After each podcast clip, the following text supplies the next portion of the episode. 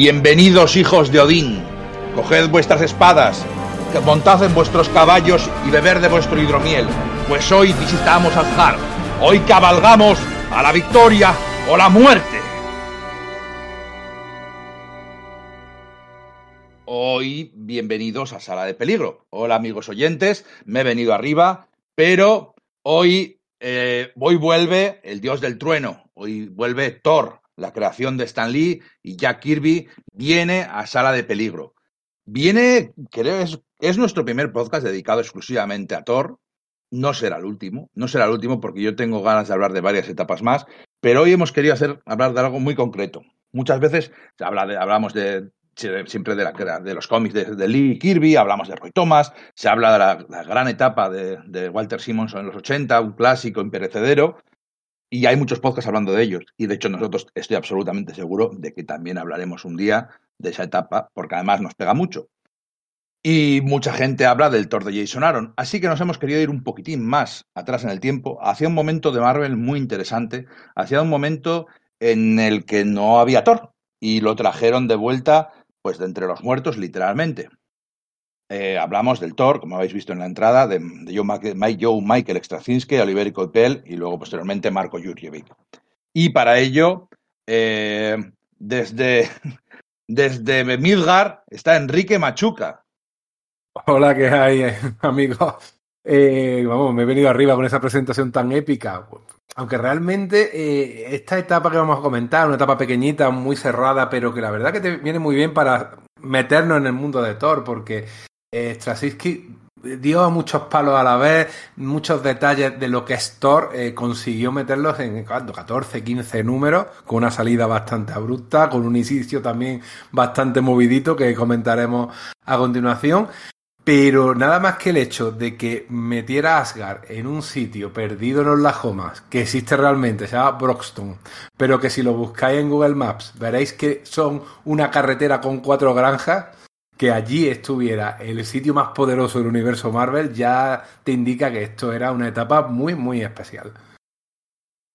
Y desde, desde Svartalheim, hogar de los elfos oscuros, el jefe del metal, Sergio Aguirre. Un saludo, compañeros. Aquí vengo desembarcando de mi Dracar y pisando las costas de Vanaheim. ¿Qué tal, amigos? Pues, jo, pues es curioso porque siempre digo, cuando empezamos a grabar nuestros podcasts, siempre me sale, o sea, de forma espontánea, hasta el punto en que ya parece que, parece que sea un meme, ¿no? Esto de cuántas ganas tenía de grabar este podcast, ¿no? Y es curioso porque este podcast yo no tenía tantas ganas de, grabarlo, no por, por supuesto estar con vosotros y, grabar en sí mismo, que siempre, siempre, siempre es un placer hablar de, de TVOs, pero suele ser de TVOs que nos gustan mucho. Y en este caso a mí no me pasa tanto. Por algún motivo, esta etapa de Straczynski no, no consigo conectar de manera visceral, aunque me resulta muy complicado negar sus, eh, sus, eh, sus ciertos de, de manera que, que, que, tiene de manera objetivo, no, no consigo encajar con ella, o no conseguí hasta ahora, porque quizás ahora en la relectura le he encontrado, le he traído pues bastante jugo a, a ella, ¿no? Es curiosa también porque la comparación que hacías, ¿no, Íñigo? Con, bueno, pues con las etapas míticas de, de Stanley Jack Kirby, la de, pues, Roy Thomas y John Buscema, la de, pues, por supuesto, la de Walt Simonson o la de Jason Aaron, ¿no? porque efectivamente, a pesar de ser muy corta, como también ha dicho Enrique, son eso, pues 17 números creo que, que salen en total, ¿no? Eh, se, se, pone en, ese, en, ese, en, esos pedestales, ¿no? En las mejores etapas jamás escritas de Thor, ¿no? Y de hecho yo tenía en su momento la idea de que era bastante más larga, en plan que serían por lo menos 30 números o algo así. Y el año pasado, cuando me lo, me lo releí, eh, me lo releí una vez el año pasado antes de, de esta relectura para el podcast, me sorprendió, ¿no? Que fuese que tuviese un corpus tan, tan pequeño, ¿no? Y claro, algo debe tener, algo debe tener más allá de las eh, de la operación eh, pues, eh, propagandística o publicitaria, como queréis llamarla, con la que fue lanzado, ¿no? Eh, la, aquel tercer volumen de Thor, para que haya calado de tal modo, eh, pues, uh, ¿cuánto? Eh, 13, ah, es de 2007 la, el, el, comienzo de la serie, ¿no? 15 años después sí que la tenemos en ese, en ese, en ese puesto, en ese listón tan, tan arriba. Así que sí, de nuevo, al final, sí con ganas, sí con ganas de hablar de esto y, poder, no sé, verbalizar, materializar lo que pienso, lo que no, y poder comentarlo por lo menos, ¿no? Porque es cuanto menos muy, muy interesante lo que, lo que sucede en esta etapa con Thor. Y yo, desde Jotunheim, el hogar de los gigantes del hielo, soy Íñigo Rodríguez, esto es Sala de Peligro. Esperamos que sobreviváis a la experiencia. Y si no, no pasa nada. Con un nuevo Ragnarok volvemos a empezar.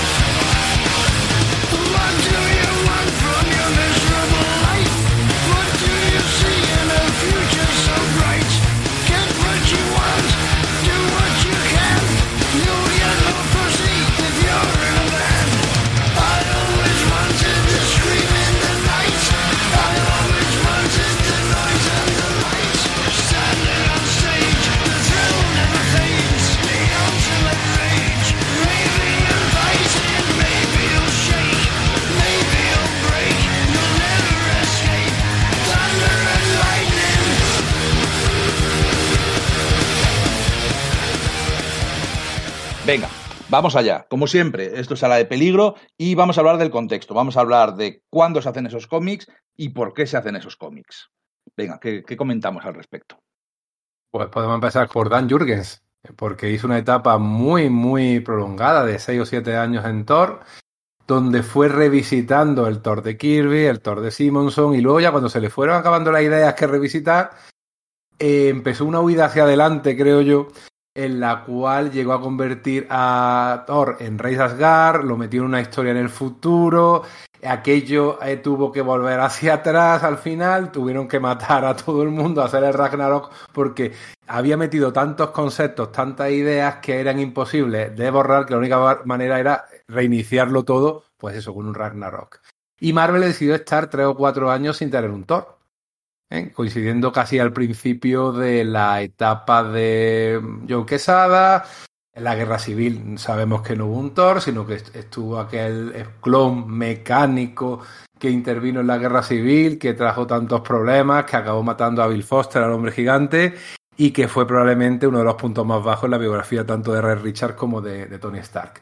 Entonces, durante tres o cuatro años no era la primera vez que pasaba, no era la primera vez que pasaba. También los años 90, justo después de Hero Reborn y antes de, de Dark también hubo otro Ragnarok, otra vez desaparecieron los dioses y hubo una temporada, un año o dos, en las que no hubo colección de Thor. O sea que esto es una cosa que parece que se va repitiendo una y otra vez en la historia de Marvel como editorial, hacer etapas de Thor, un pequeño tiempo de descanso, volver a retomarlo, otro tiempo de descanso, pues nada, tocaba volver a traer a Thor y querían hacerlo a lo grande. ¿eh? ¿Y querían hacerlo con quién? Con Neil Gaiman, ¿no, Sergio?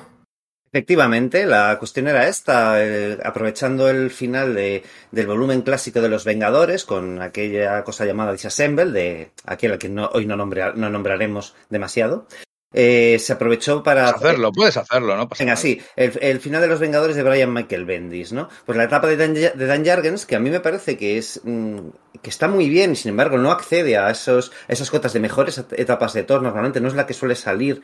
Y al, es verdad que al principio es floja, pero en su tramo final, cuando decide ser su propia bestia, quizás cuando gana, ¿no? Bueno, pues lo cierto es que la colección en sí misma no vendía mucho, estaba alrededor del, puesto 50, en el top 100 o algo así.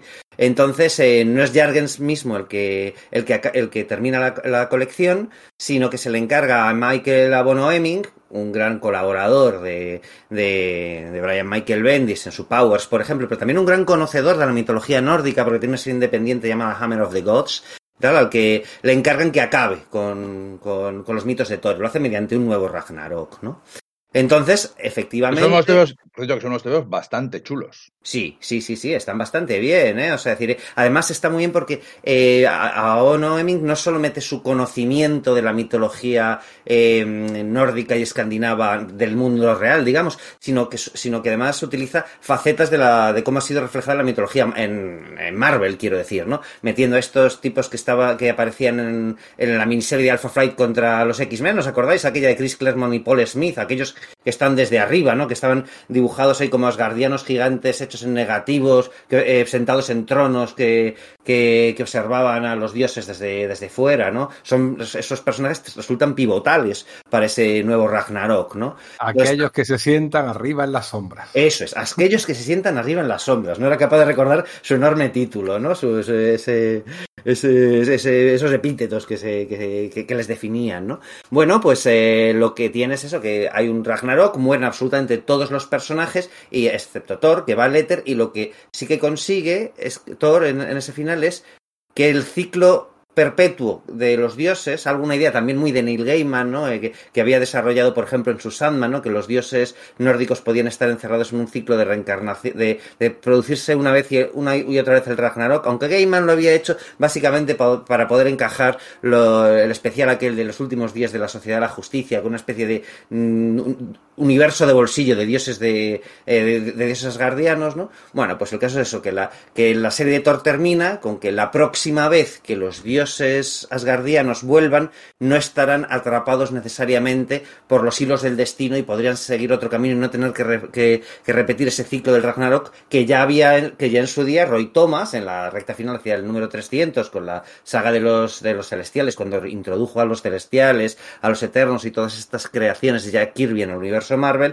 ya había establecido que sucedía, ¿no? Ahí Roy Thomas pues nos contaba, no, que es que había habido unos dioses nórdicos que, bueno, pues justo su, su final ah, con el nacimiento de Cristo y que luego hubo otros que fueron los que se, basó, se basaron las óperas de, de Wagner y tal, y que este era como otro ciclo más, ¿no? Pues suponía que el último ciclo de los, de los dioses, la consecuencia que tendría es que el siguiente podría, tendría el potencial de ser distinto. Y ahí se dejó, porque la serie no vendía mucho, se decidió prestar atención a las, bueno, pues a las del Capitán América, la de Iron Man, la de Vengadores, y que el, el Vengador más poderoso, el que en, en origen, en los años 60, parecía como si fuese el, Superman del, univer- del universo Marvel, aunque luego, por supuesto, que eso, que no, que su papel, ese, papel fue de- derivando hacia otros lados, ¿no? Pues desapareciese, ¿no?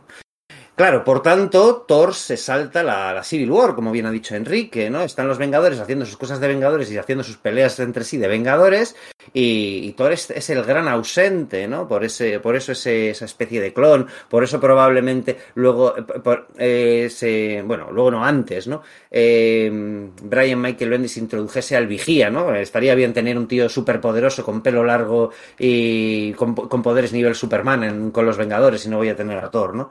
Y el caso es que es eso, que ahí estaba Thor y parecía que nadie quería eh, utilizarlo, excepto quizás Neil Gaiman. Neil Gaiman llega a Marvel, pues un poco porque se tiene que costear el juicio contra Todd McFarlane por la, su creación Ángela, ¿no?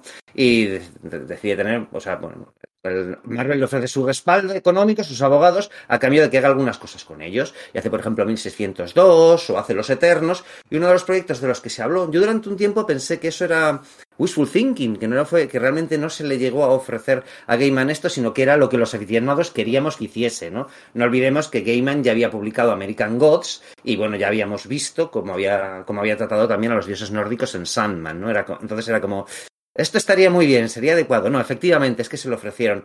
Pero bueno, pues Gaiman no, no pudo, no pudo hacerse cargo de la, del proyecto, aunque parece que hubiese estado interesado, ¿no? Eh, como digo, por la misma época estuvo con en Los Eternos, que como, que como recordaréis, pues sí que estuvieron bastante involucrados en, en Civil War, ¿no? O Civil War impactó sobre ellos, más bien, ¿no? Sí, Eh, de, hecho, de hecho es una cosa que, que a posteriori suena muy raro, ¿no? Porque cuando ahora recientemente salió la película de los Eternos y una de las cosas que, se- que la gente le recomendaba, ¿qué leo yo de los Eternos? Y se recomendaba mucho los Eternos de Gaiman y Romita Jr.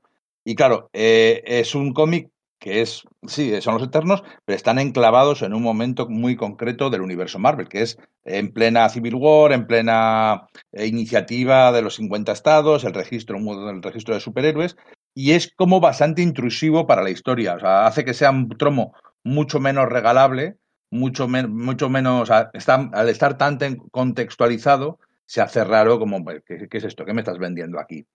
Eh, eh, fue, es un problema, de hecho, que tiene ese cómic. Sí, Y, cu- y curiosamente, eh, aunque lo que tú decías, que, que luego esto no lo puede hacer Gai- Gaiman, que lo vas a contar ahora, gran parte del punto de partida de esos eternos se repite en este Thor. El caso es que bien, había un escritor que sí estaba muy interesado en Thor, ¿no? Él, había, eh, había a pesar de que venía de otro medio, digamos, más reputado, y normalmente a esos escritores se les da proyectos un poquito más aislados de la continuidad Marvel, este escritor sí se había metido hasta la cocina en, bueno, pues en todo el sesarao de esos años, ¿no? De, de Marvel, con, venga, pues sí, pues Civil War, los Illuminati, etcétera, ¿no? Que era Joe Michael Straczynski, ¿no? Straczynski, eh, bueno, pues era un escritor básicamente televisivo, había hecho, pues, ya sabéis, eh, eh, se ha escrito un crimen, y sobre todo Babylon 5, y luego saltó al mundo del cómic a finales de los años 90 con Rising Stars, ¿no? Para el estudio Top Cow de, de, Image de, Mark Silvestri. Entonces, poco a poco se fue labrando una, una, reputación como. Es decir, que no fue una estrella de un día de. Ven, viene un escritor de otro medio, hace un par de cosas que no conoce bien el medio, se larga. No, no. Él se quedó y, por ejemplo, redefinió a, a Spider-Man de cara al siglo XXI, ¿no? Hizo grandes tebeos de Spider-Man junto a John Romita Jr. en esa Marvel de, Joe Quesada, ¿no? Y, él, pues eh, sí que estuvo bastante involucrado, pues en, no sé, eh, pues estaba haciendo los cuadros fantásticos, hizo Spider-Man, eh, pone las primeras piezas de cómo Tony Stark eh, va a Washington junto con Peter Parker a hacer lo del, lo del acta de registro superhumano, ¿no? Pero claro, también le toca comerse la parte más fea de esto con Spider-Man, y es que, que, bueno, pues hay que... El, el, mefistazo, vamos a hablarlo claro. Le toca el mefistazo, cosa, le, le, le, toca bailar con la, con, con la fea del mefistazo, cosa que no le gusta nada, y decide que, bueno, pues quiere un título bueno, en el que... No, le... no, solo, no solo el mefistazo, ¿eh? Ya se, te, se, había tenido que comer sí, pecados del pasado. Hostia. Eso es, por ejemplo, ¿no? Entonces él está un poco harto, digamos, de la. De, de que, bueno, pues la esos grandes eventos de, de, Marvel, de los cuales al principio, en, cuya, en esa vorágine se ha, se ha metido a fondo, pues digamos que ya la resaca le empieza a afectar y dice, no, yo quiero trabajar en un título que no quede tan afectado por lo que está pasando en el resto del universo Marvel. Así que, así que hace un trato con Dan Buckley, el editor del. no sé cuál es exactamente su cargo, el publisher, creo que, de Marvel en ese momento. ¿no? Eh, de que, bueno, pues él quiere hacer la colección de Thor y dado que Gaiman al final no puede hacerla y que a, cuando se ofrecen a Mark Millar, según el propio Straczynski, Mark Millar sale corriendo, ¿no? Pues dice, bien, aquí estoy yo, aquí estoy yo, así que yo voy a hacer Thor, pero me tenéis que prometer que no va no va a estar no va a ser interferido por otros por, por, los, por, la gran política de crossovers de Marvel no que voy a tener mi espacio aparte para desarrollar el personaje. Voy a ir cocinando toda mi historia muy a fuego lento desarrollando personajes etcétera sin que lo que suceda en el exterior en el resto de, de cómics me, me afecte no así que pide también un dibujante que bueno pues de, que de cierta que tenga cierta solvencia y que sea capaz de dibujar a Thor de una forma dice granítica no como si fuese un, un auténtico dios que le veas y digas este tío es capaz de desbastar montañas sin que parezca un, un Hulking brute utiliza esa expresión no un, un bruto en plan Hulk no digamos y, y, le dan ni, ni, más ni menos que Oliver Coipel, que claro, es pues, un dibujante, una auténtica bestia, una especie como de mezcla de estilos entre los hermanos Kubert y Carlos Pacheco, que es, vamos, pues bestial, ¿no? Y, y comienza en su etapa con Thor, comienza su etapa con Thor en, con ese volumen 3 que comienza en septiembre de 2007, si mal, si mal no recuerdo, ¿verdad? Con un prólogo de Los Cuatro Fantásticos. Eso es, sí. Hay dos números anteriormente, Los Cuatro Fantásticos, que la, también la estaba escribiendo Straczynski paralelo. Le pasó más o menos pareció que con Thor, que si la cogía no la cogía. Tenía grandes planes, pero también se le frustraron. Y duró también 14 o 15 números. Justo al final de Guerra Civil, ya con la llegada de casi, casi de los números por medio de Hickman. O sea, a él le, le pasó más, o menos lo mismo en las dos colecciones. en las dos grandes colecciones las escribió en paralelo de Stan Lee y Jack Kirby. Probablemente las dos colecciones fundacionales de Marvel y aquellas que más tiempo estuvieron estos dos autores. O sea, que eso se lo puede poner como medallita a Straczynski porque poquitos lo han conseguido hacer. Y la verdad que hizo historias muy competentes, pero mmm, la Marvel de aquel momento ya no era para él realmente. Y aquí casi estamos viendo un cambio de guardia, un cambio de autores como él mismo, quizás como punta de lanza, que habían empezado en, con eh, Quesada, que estaban a punto de abandonar la, la editorial, como el propio Mark Millar, que también efectivamente sonó como, sí, tiene, como tiene posible gracia, escritor. ¿no? Son, son, precisamente esos autores los que llevan a la editorial ese punto a vamos a dejar atrás la vertiguización aquella de la que se habló de, de Marvel a principios de los 2000 para hacer que, la, que de nuevo la, la interrelación de entre títulos, el universo compartido sea eh, lo importante y esos mismos autores son los que al final pues se ven, bueno, pues su, su creación se revela contra ellos de algún modo, ¿no? Les juega una mala pasada, ¿no?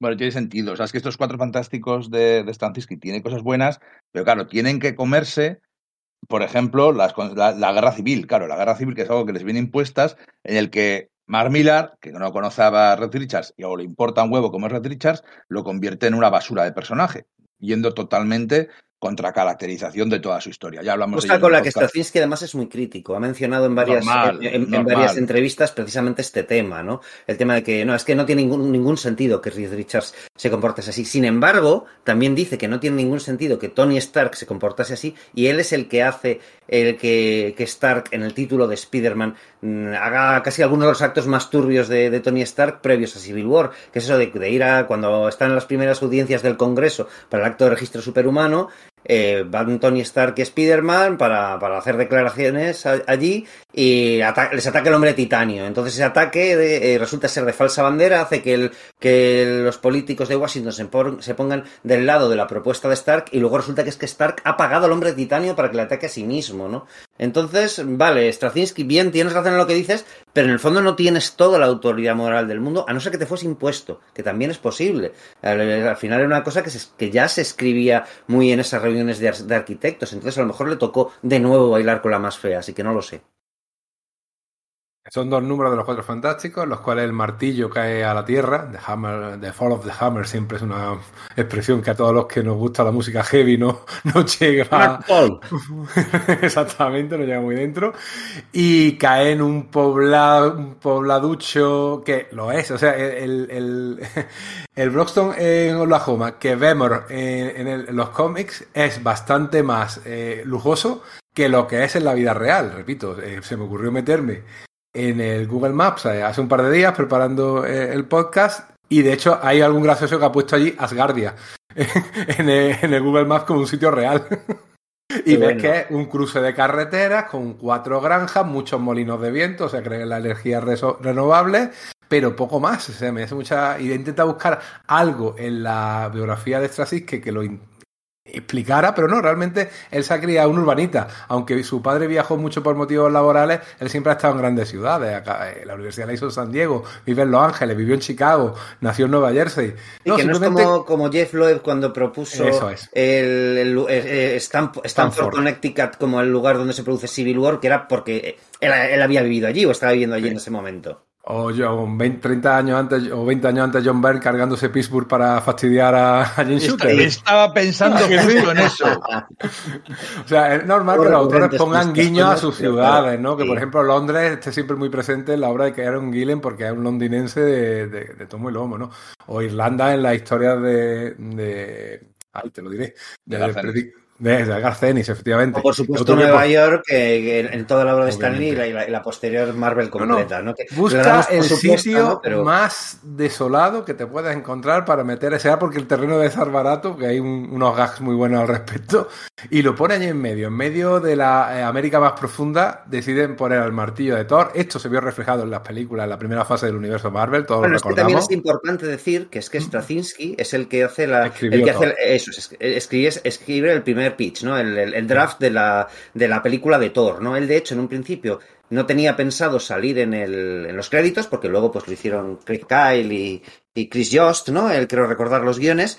Pero bueno, pues los productores, Kevin Fish y tal, pues decidieron que, era, que sí que era bueno que su nombre apareciese en los títulos de crédito, porque, bueno, es que su nombre en sí mismo ya aporta- aportaba, digamos, un poco de, de- de aprobación por parte de los aficionados, ¿no? Y, pero sí, la, lo que es casi toda la estructura, y bueno, de hecho el propio Straczynski aparece ahí, ¿no? Es el, el tipo que trata de levantar el martillo en ese, en ese otro pueblo en medio de la nada, quizás en Nuevo México, creo recordar que era en la Correcto, película en de la, Thor. en la en la película es en, Nuevo México. ¿verdad? en. Entonces, el tipo que engancha las, cade- las cadenas a un, a un tractor, y, a un, perdón, a un 4x4 y trata de, de mover el martillo, bueno, pues es el propio Joe, ¿no? Joe Michael Straczynski. Y aquí, sin embargo, es todo el mundo intenta coger el martillo y el que llega y se presenta es el Doctor Muerte, que estaba muerto. Sí. O sea, no- que ya cuando hicimos nuestro gran especial sobre el personaje, pues hubo una época después justo de la de, Mark Waid en el que eh, se quedaba en el infierno, ¿eh? allí atrapado, y no había vuelto a aparecer, y de repente aparece, no sabes si es él, si son Don, Don Butch, aparecen un montón de... son Doom Bots, de hecho, bots, ¿no? Pero luego aparece él en carne, hueso y armadura, dándole el susto de su vida a Red Richards.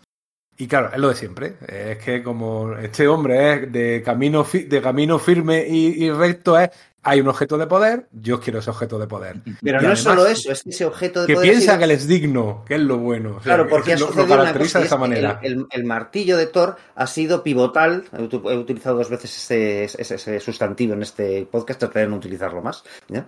Pero bueno, que es, es- es- es fundamental para la propia liberación de Doom. Doom está atrapado en el infierno después Eso de todo es. el pollo que hizo con Valeria, eh, Valeria su amante, quiero decir, ¿no? Y haciéndose esa armadura con su piel, etcétera, enfrentándose a demonios. Y se supone que, el, que la. Straczynski juega muy bien en las cartas, ¿no? Dice, bueno, pues es que al mismo tiempo estaba sucediendo el Ragnarok de Thor. Entonces fue algo tan catastrófico eh, que, es- que, que trascendió dimensiones y parte de ese, de ese apocalipsis nórdico eh, irrumpió en el infierno en forma del martillo de Thor y es mediante el martillo de Thor con lo que muerte consiguió liberarse ¿no? del, del infierno y por eso por una conexión que tiene que además que luego será revelada más adelante porque muerte viene de tener otra conexión con los asgardianos que será revelado eh, unos números eh, pues a partir del número diez y pico del, de, de Straczynski dice bien yo tengo una conexión asgardiana y soy digno voy a levantar el martillo de Thor por supuesto, mm, me, lo siento, eh, Su Majestad Víctor Von Muerte, pero no, es usted digno. No es usted digno de levantar el martillo. Pues Ben Grimm también hace su intento, hemos de recordar, sí. Pero dices, bueno, había que intentarlo, ¿no? Claro, es así, sí, sí, sí, sí, sí. Era broma. De hecho, se supone que. Yo siempre he pensado que eso de la dignidad es tontería. Simplemente que el único que puede es Thor y ya está. Porque Bueno, en el hay una universo cosa- Marvel hay personajes más dignos que el propio Thor, yo creo. Pero bueno. En la, en la mitología nórdica hay una cosa que a mí sí me gusta mucho, porque luego eh, hablaremos del aspecto gráfico de Oliverco y piel y tal, y yo adelanto ya una cosa que probablemente sea polémica, y es que a mí no me gusta, lo único que no me gusta del, del, del, del Thor de Oliverco y piel es cómo, cómo dibuja Thor, ¿vale? Pero una cosa que sí me gusta mucho de él es que respeta una cosa de la mitología nórdica, la original, la escandinava, y es que el martillo de Thor era un martillo de guerra que- es decir, con una cabeza enorme, pero, co- pero al contrario que el resto de martillos de guerra que se empuñan con, con- con dos manos, es enormemente corto. Por eso nadie más podía levantarlo, porque eh, normalmente la gente necesita las dos manos para levantar un martillo de ese tipo. Sin embargo, Thor, el de la mitología escandinava original, era tan fuerte que era pa- capaz de levantarlo a pesar de ser de mango corto, ¿no? No era por un tema de dignidad, era simplemente por una cuestión de peso, y que bueno, pues, ya, pues sí, pues ya, pues, eh, se podía, además, el- quiero decir que el, que el Mjolnir del universo Marvel está forjado co- en- con metal del Uru y en el corazón de una estrella, pues podéis decir, joder, eso es más, pesa más que el uranio. Pero claro, Más- entonces más eso denso, dejaba, ¿no? dejaba la, la puerta abierta quizás a que, a que personajes como Hulk o como la cosa lo hubiesen levantado. Aparte de que yo creo que Stan Lee quiso introducir un pequeño elemento, digamos, artúrico, eh, cuando creó a Thor, ¿no? Y ese, y bueno, pues está ese tema de ser digno, como, como sacar la, la espada Excalibur de la, de la piedra, al igual que, bueno, pues Loki no es solamente Caín, sino que también sería, pues eso, Mordred o, alguna, o, o alguien de la, de la familia del rey Arturo, ¿no? Por decir algo. Ya sabes que Stan Lee se inspira mucho en, en, mito- en, pues eso, en, mitos clásicos para generar a los, a, a los superhéroes. Y no solo eso, sino que además hay una cosa, hay una lección estilística de Straczynski en esta etapa que se ve, que se ve bastante bien cuando lo lees en inglés, y es que a él no le gusta una cosa que pasaba con el Thor eh, tradicional hasta ese momento, que Thor hable como, como en shakespeariano, digamos, ¿no? Entonces, aunque sí que les hace hablar a los asgardianos como en plan eh, solemne, se quita de medio los ye, los dou y, y todos estos que eran, que eran pues eso, mm, retazos que Stanley utilizaba para escribir los diálogos de Thor, para mostrar que, era, que él era capaz de, de manejar la, la prosa shakespeariana, ¿no? Entonces decía Straczynski en una entrevista que él no entendía muy bien por qué se había hecho eso, ¿no? Y que trató de, de echarlo para atrás, de, sí que mantuvo eso, el tema solemne, pero el caso es que yo, que, que yo siempre que leo TVOs en inglés, ¿no? De, Thor, pues me, me cuesta mucho entender lo que ponen, ¿no? Y sin embargo estos los he podido entender de, pues perfectamente y sin ningún problema. De verdad, en la mitología, de hecho, eh, Thor tenía un, un, un- un cinturón mágico, además, para tener todavía más fuerza.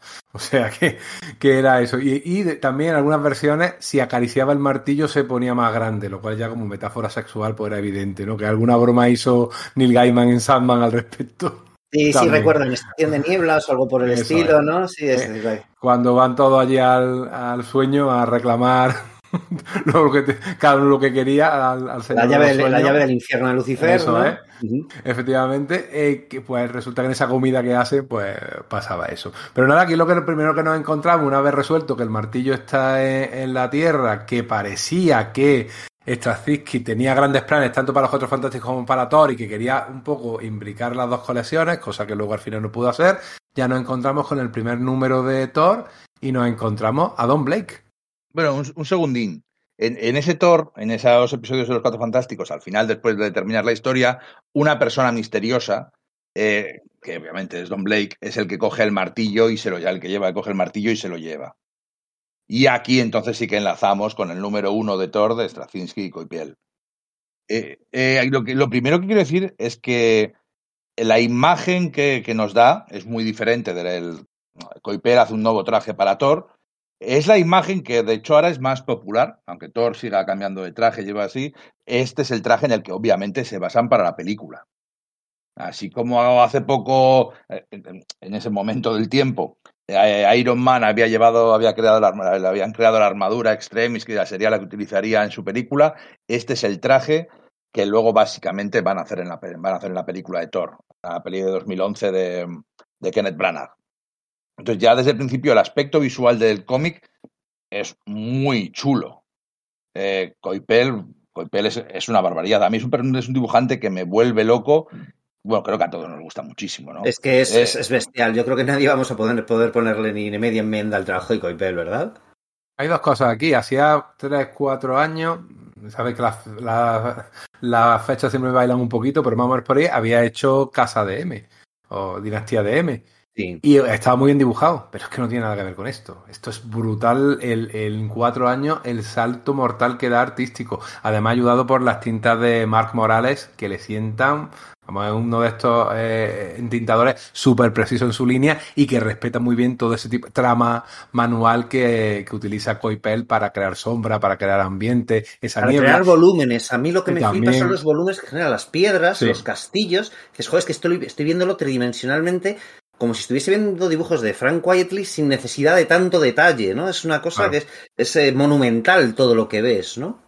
Y además ese luego, al cabo de los años, ese estilo ha derivado un poquito en usar mucha sombra y poco fondo.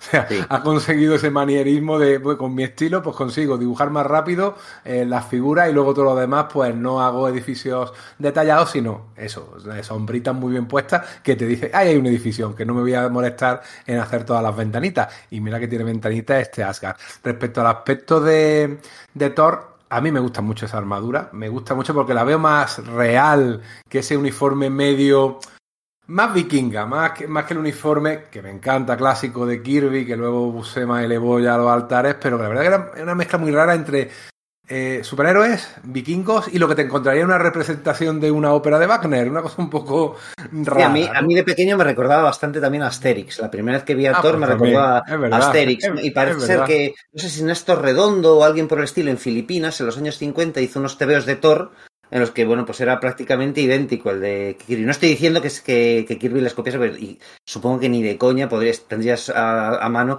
lo que se publicase en Filipinas, sino que sería un poco la idea general que había de cómo se representan vikingos, ¿no? El príncipe valiente, etcétera, ¿no? Sería un poco esa la...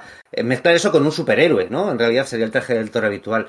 Entonces este traje de Thor eh, es un poco, bueno, coger el, clásico y llevarlo a algo, más real. Lo cierto es que esta Asgard y este Thor parece más, no más vikingo, lo que parece es más medieval. El caso es que a mí no me gusta tanto ese traje de, de Thor, ¿no? No tenía muy claro por qué, había algo en su aspecto y tal, y aunque ya tenía claro que no me gusta el, tema de la cota de mallas, digamos, de manga larga con la mano al aire, ¿no? Esto que lo que estoy diciendo son chorraditas, ¿vale? Estoy diciendo simplemente que, que a mí no me acaba de convencer tanto, no estoy, no es una discusión seria, ¿no? Pero no, me pero, gusta. para, pero para eso hemos venido. O sea, Sí, un poco sí, ¿no? Entonces, nosotros entramos a discutir los cómics a ese nivel. Eso es, es por, qué no me, no, no me acaba de convencer visualmente la, ese, ese Thor cuando lo está dibujando un tío tan sumamente potente y donde, por ejemplo, toda la parte del tórax, del pecho, sí que me parece que es perfecta, ¿no? Pero, por ejemplo, eso es que no me gusta que tenga la manga larga. Me da la impresión que con la cota de mallas parece que lleve pues un, un jersey de lana, no sé cómo decirte, ¿no? Por ejemplo, hay un momento en que John Romita Jr.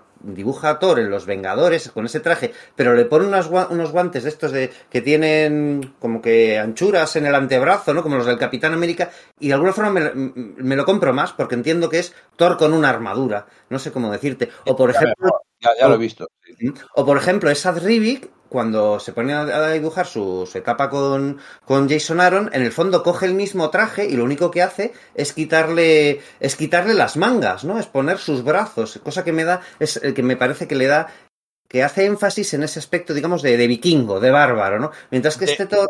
De hecho, que- Josh, Josh Whedon hace lo mismo. En, en Thor, la, la película de Kenneth Branagh, va con básicamente este traje, pero en Los Vengadores de Josh Whedon va con el traje sin mangas. Se pasa toda Eso la película es. sin mangas, más, mucho más parecido al cómic clásico, y para la batalla final invoca el resto de la armadura y sí que se le ponen las mangas y tal. Eso es, una elección creativa que a mí sí me gustó de los Vengadores, no el hecho de decir, es como, no sé, o sea, decir, por ejemplo, a mí me gusta mucho la armadura de que Walt Simonson diseñó para Thor, ¿no? En su etapa contra la batalla final contra contra el serpiente eh, Jormungandr y tal, y que llevó un tiempo después porque tenía el cuerpo hecho gelatina y tenía que aguantarse por la armadura. Me gusta un montón, ¿no? Pero pero me gusta como, como algo que se pone de vez en cuando, ¿no? No sé, me gusta también bastante el aspecto que se dibuja ahora en la etapa de, de Donny Cates, excepto por la cintita en la frente y tal, ¿no?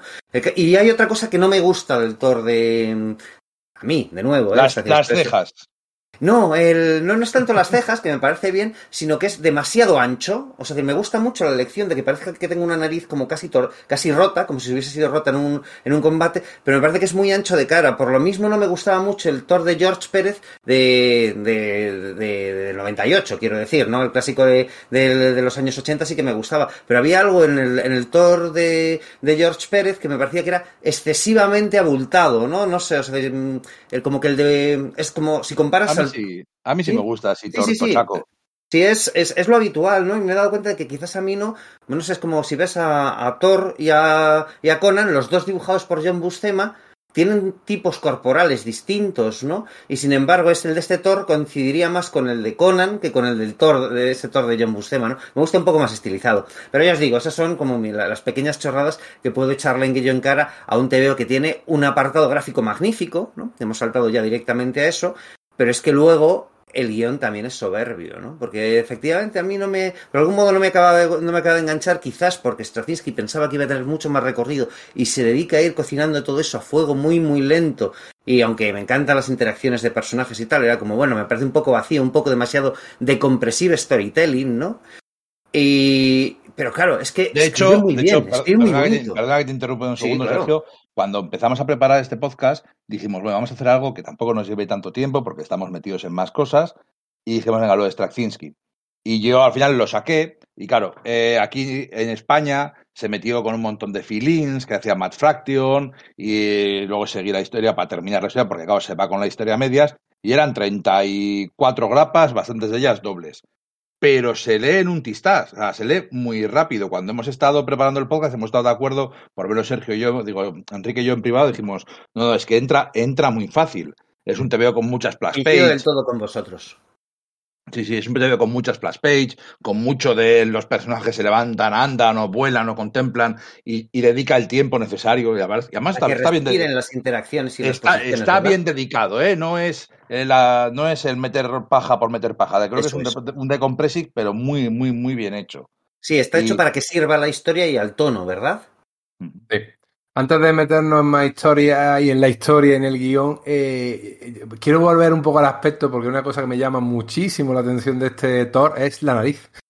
O sea, Sí. la cara tan ancha que tiene, Era que esa nariz antes, que Sí, rota, ¿no? Sí, eso, eso quiero sí. decir, digo, es curioso como sí le cambia el aspecto físico a, a- a Thor, sin embargo el resto de personajes, pues según van saliendo, salvo un caso muy, muy evidente, que es el de Loki, y además tiene explicación argumental, eh, cambi- eh, le cambia muchísimo la cara, siempre te pensaba un Thor más eh, Chris Hemsworth, efectivamente, más guapo, más... No, no, y no es guapo, o sea, pues atractivo, tiene mucha Es- es un rudo guerrero, ¿no? muy bruto, sí, efectivamente. Es un tío que te crees que puede tener una eh, furia berserk en, en cierto momento. Y la verdad que, que en algún momento, aquí y en la serie de. en la miniserie de Asedio, con la que de cierta manera acaba tanto esta etapa como una etapa muy importante en Marvel, vemos que tiene efectivamente esa- esas cualidades de guerrero loco que le da lo mismo eh, llevarse por delante a quien haga falta e incluso matar.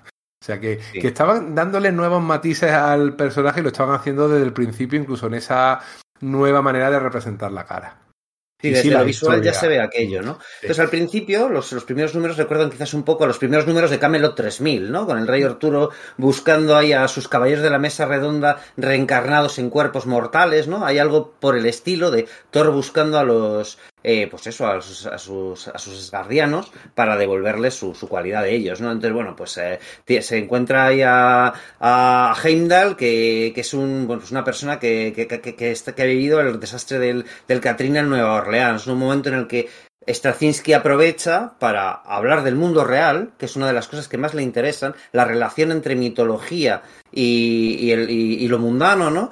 Por eso posiblemente lo mandase a, Broxton, Oklahoma, no solamente para estar alejado de Nueva York y del resto de, estados de la iniciativa y, no, y que efectivamente lo, lo que sucediese en el resto del universo Marvel no le afectase demasiado, sino que además de ese modo pues podía mm, hacer que esos dioses tan sumamente titánicos como son los, los, eh, los escandinavos interactuasen con gente que le pareciesen realmente de pueblo llano, ¿no? De la gente de Broxton, eh, Oklahoma.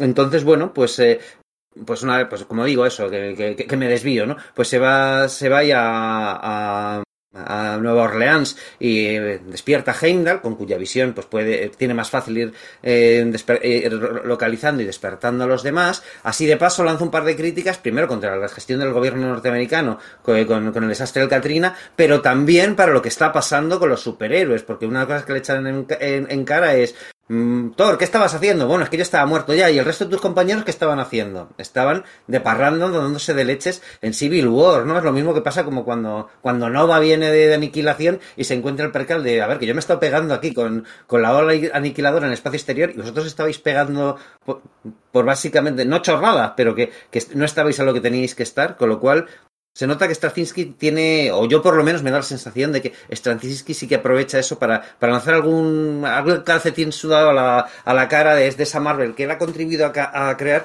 pero que se ha ido de manos mucho más de lo que él quería, ¿no? Y de hecho, tanto Thor como Nova le meten más leches, tanto verbales como físicas, a Tony Stark. Eso es, en este mismo eres un gilipollas, le meten unas hostias, pero aparte le dicen, tú eres gilipollas, y con argumentos le, le destrozan, porque claro, es que bueno, es que se lo merecía. Eh, alguno puede decir que fue una cosa que se puso de moda, arrear a Tony Stark en todas las series y decirle lo imbécil que era, pero yo no me quejo al respecto porque es verdad. Yo no me quejo nada porque además aquí hace una, sirve de una pieza fundamental para la historia. Y es que el hecho de que Tony Stark se encuentre con Thor ahí en, en Nueva Orleans y Thor le pegue una paliza y le llegue una especie como de compromiso, sirve para, para justificar una cosa que si no no tenía justificación y que luego fue desmontado, ¿no? Que es el tema de que, de que en ese, en esos Estados Unidos post Civil War y en el mundo de la iniciativa, que se dejase en en paz a Asgard.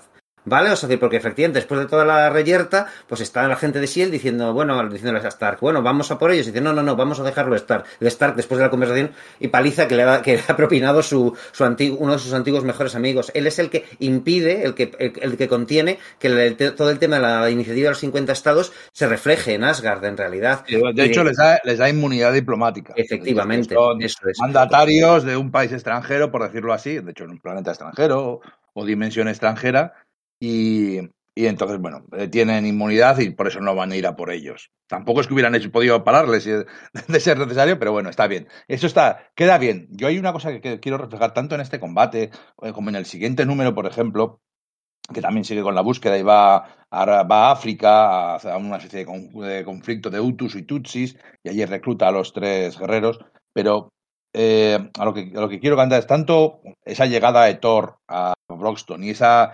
aparición de esa aparición de Asgard flotando sobre, sobre la ciudad, bueno, sobre, en la ciudad y todas las escenas de acción es el sentido de la maravilla que transmite tanto las palabras de Straczynski lo que cuenta, como, la- como el dibujo de Coipel. Eh, cuando decía que es un es un de complex storytelling bien hecho, es que para eso sirve, para que te des cuenta de que volar, levantar cosas, hacer tita- tareas titánicas, para darle, ponerlo en valor, ¿va? darle la importancia que merece al hacer aparecer una ciudad medieval gigantesca y alzarla volando al cielo. O sea que, que muchas veces en cómics antiguos se podía hacer como con una viñetita pequeña, como que era una cosa que pasaba siempre, sin embargo, aquí se representa como algo que, que, que si fuera una película sería cámara lenta, con música muy épica, dándole la importancia que merece una escena tan, tan sumamente bestia como es, en, que, en vez de que pase pues de fondo, porque estamos acostumbrados a ver ese tipo de cosas en, en los cuatro colores de las viñetas de los tebeos, ¿no? Que, es, que a veces se pierde un poco eso. Y no, no, es que aquí se ocupan muy, muy bien de, de remarcar todo esto. ¿no? Hablabas eso del momento en el que lo, Thor se va a África a, a- a reencontrarse con Hogun, Fandral y, y, y Volstagg. Y, y me gustó mucho, porque a veces cuando, cuando algunos escritores norteamericanos se ponen a hablar de los problemas af- africanos, eh, lo hacen de una forma eh, casi condescendiente, ¿no? Y Straczynski lo, hace, lo bastante bien con el tema de no, no, es que no, no deberíamos intervenir. Ellos, es decir, eh, eh, debería tener su propio orgullo para poder solucionar sus problemas. Tú solo puedes, puedes echar una mano o algo por el estilo. Que ya lo hizo, ya lo había hecho en el en la su continuación de Supreme Power. ¿Vale? En el, ¿os acordáis? Supreme Power, ese, ese, esa reinvención del Escuadrón Supremo, llegó un momento en que, bueno, pues la, se, canceló y se lanzó una, una nueva serie que iba a ser directamente Escuadrón Supremo que duró muy poquito, ¿no? Pues a los primeros números, efectivamente, pasa algo por el estilo. El Escuadrón Supremo se iba a África y había ese tema de respeto para con el africanismo, que, que a veces es como, espérate, no sé si esto va a ser de buen gusto, pues consigue salir bastante bien parado Straczynski con esto, ¿verdad? Aquí que además eh, consigue algo que hacía tiempo que se echaba de menos en Thor, incluso en Wolf Simonson, siendo como ese era su etapa top de, top para mí, el hecho de cómo el, eh, el ser humano, la persona normal, se relaciona con, las divinidades, con los dioses de Asgard. Porque siempre, siempre había ese problema de ¿a dónde mandamos a, Thor? ¿A Midgard o lo mandamos al resto de los ocho reinos? ¿Qué hacemos con él? Y aquí, mm, Straczynski lo tiene claro, no, lo voy a mandar a Midgard y lo voy a poner a, inter- a interactuar con la gente normal de Midgard, eh, reflejado en estas personas de este pueblecito que flipan en colores con lo que están pasando y además dando momentos de humor buenísimos. O sea, yo Maneja creo muy que- bien el humor Straczynski, Sí, ¿verdad? Muy bien, y yo creo que incluso me, me voy a arriesgar porque realmente es una asunción mía. Creo que está un poco marcando el tono que luego van a tener las películas del universo Marvel. O sea, te No había visto. momentazos tremendos, épicos, como ese momento de levantar la ciudad simplemente porque le regaña, le dice, oye, que este es mi terreno, que tú no puedes tener aquí nada, eh, que tendrías que haber pedido permiso de construcción y haber comprado el, el terreno. Se pone, ah, vale, pues lo levanto. Es mentira, si tú levantas algo por encima de un terreno que tiene dueño, tampoco puedes construir encima de ese, de ese- Bueno, pero luego le paga, le terreno. paga al dueño. Luego paga y luego consigue, efectivamente. Pero la duda que tienen, y, y tú, por ejemplo, tú no puedes poner un balcón por encima de un- la casa de alguien, pues eso es lo mismo, ¿no? Es muy divertido, Es pero... que es eso, da la sensación de que Thor no entiende el mundo de los mortales del Sí. todo. Aplica soluciones simplistas, pero no solo el mundo de los mortales, sino que no entiende el mundo de los asgardianos. Cuando les trae de vuelta y les da su libertad, eh, gran parte por lo que Loki consigue éxito es porque Thor no es capaz de ver que, que cómo funciona la gente y, entonces Loki es capaz de sembrar las, mentiras adecuadas para que se vuelvan contra él, ¿no? De algún modo. Y me, me está haciendo gracia esto de lo que has dicho, ¿no? De la interacción entre, entre mm, divinidades y gente común, porque además es, es en entrevistas, St- Straczynski declaró que es que eso era precisamente lo que buscaba, ¿no? El hecho de que en las mitologías habituales, en la nórdica, en la griega, en casi todos los panteones, era común que, bueno, pues un tío iba andando por el campo y de repente se encontraba un dios, ¿no? Es de esa, esa accesibilidad de las deidades para con los mortales, esas, esas interacciones entre lo mundano y lo divino, ¿no? Y que eso era precisamente lo que él quería recapturar y volver a plasmar con este Thor. Por eso ponerle en ese, en ese lugar, hecho, porque quería que hubiese ese tipo de. Hay, de- hay un gag buenísimo de un padre y un hijo que van por el campo, van con la furgoneta y de pronto se encuentran a Ogun que va cargando con unos jabalís. Dice, ¿pero qué haces? Dice, no, es que vengo de cazarlos. No hay jabalís más cerca, en Texas. Bueno, pues sí, de allí vengo. Dice, ¿cómo? ¿Has ido hasta Texas andando, has matado unos jabalís y vuelves? Te llevamos. Y dice, no, no, tranquilo. Si hago ejercicio.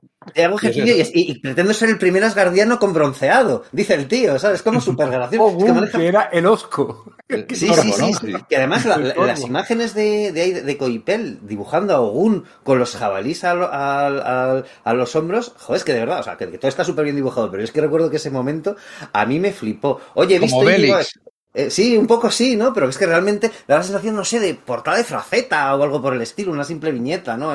Pues por, por, composición. Oye, claro, vosotros los oyentes no nos estáis viendo, pero nosotros sí, mientras grabamos esto nos vemos con la cámara. Íñigo ha mostrado ahora eh, su- sus grapas de, vamos, de Panini, de, de cuando esto se fue publicado aquí en España, ¿no? Ahora mismo, bueno, pues esas grapas, claro, pues es- probablemente sea difícil eh, conseguirlas, pero bueno, este material, por supuesto, ha sido, ha sido reeditado por, por Panini en varias ediciones. ¿Y dónde, dónde recomendamos a nuestros oyentes que, que adquieran en esta etapa si, quiere, si quieren hacerlo? En Universal Comics, por supuesto, la tienda de Barcelona, la tienda muy cerquita del Mercat de San Antoni, esa tienda con más de 25 años de solera, con el fondo de armario más impresionante que te puedas encontrar. No me ha dado tiempo a buscarlo, pero posiblemente si hagamos una búsqueda concienzuda encontremos números de esta época Seguro que hay un montón de grapas, de- sí. Que ya tienen unos cuantos añitos y sin embargo seguro que los puedes tener eh, casi casi todos porque bueno merece la pena leerse en ese formato en cualquiera de los otros que por suerte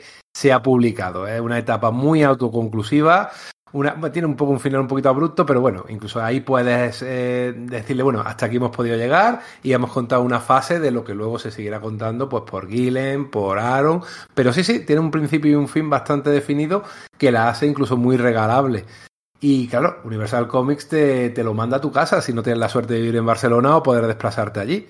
Te lo manda a tu casa y por más de cuánto dinero era. Por 50 euritos. 50 euritos, gastos de envío incluidos, te los mandan que te llega al día siguiente con casi total seguridad o 48 horas en tu sobre o tu cajita muy bien protegido, con tu plastiquito este de burbujitas que tanto gusta, luego haces pap, pap, pap cuando, cuando lo tienes entre las manos. Yo lo pido con... por eso. ¿Verdad que sí? es súper relajante y que te lo protegen también, te llega también, te lo revisan antes de mandarte, lo cosa que no pasa cuando lo pides en otro servicio o en otro, ya sabemos, empresas un poco más grandes, un poquito más grandes, multinacionales, que si tienes suerte te llega bien y si no te puede llegar muy machacado. Y sin embargo, ellos te lo van a mandar y tú sabes que, que está revisado y que te va a llegar muy bien. Por Universal Comics en su página web, universal-comics.com, tienen eh, un montón de cómics que seguro que os van a interesar.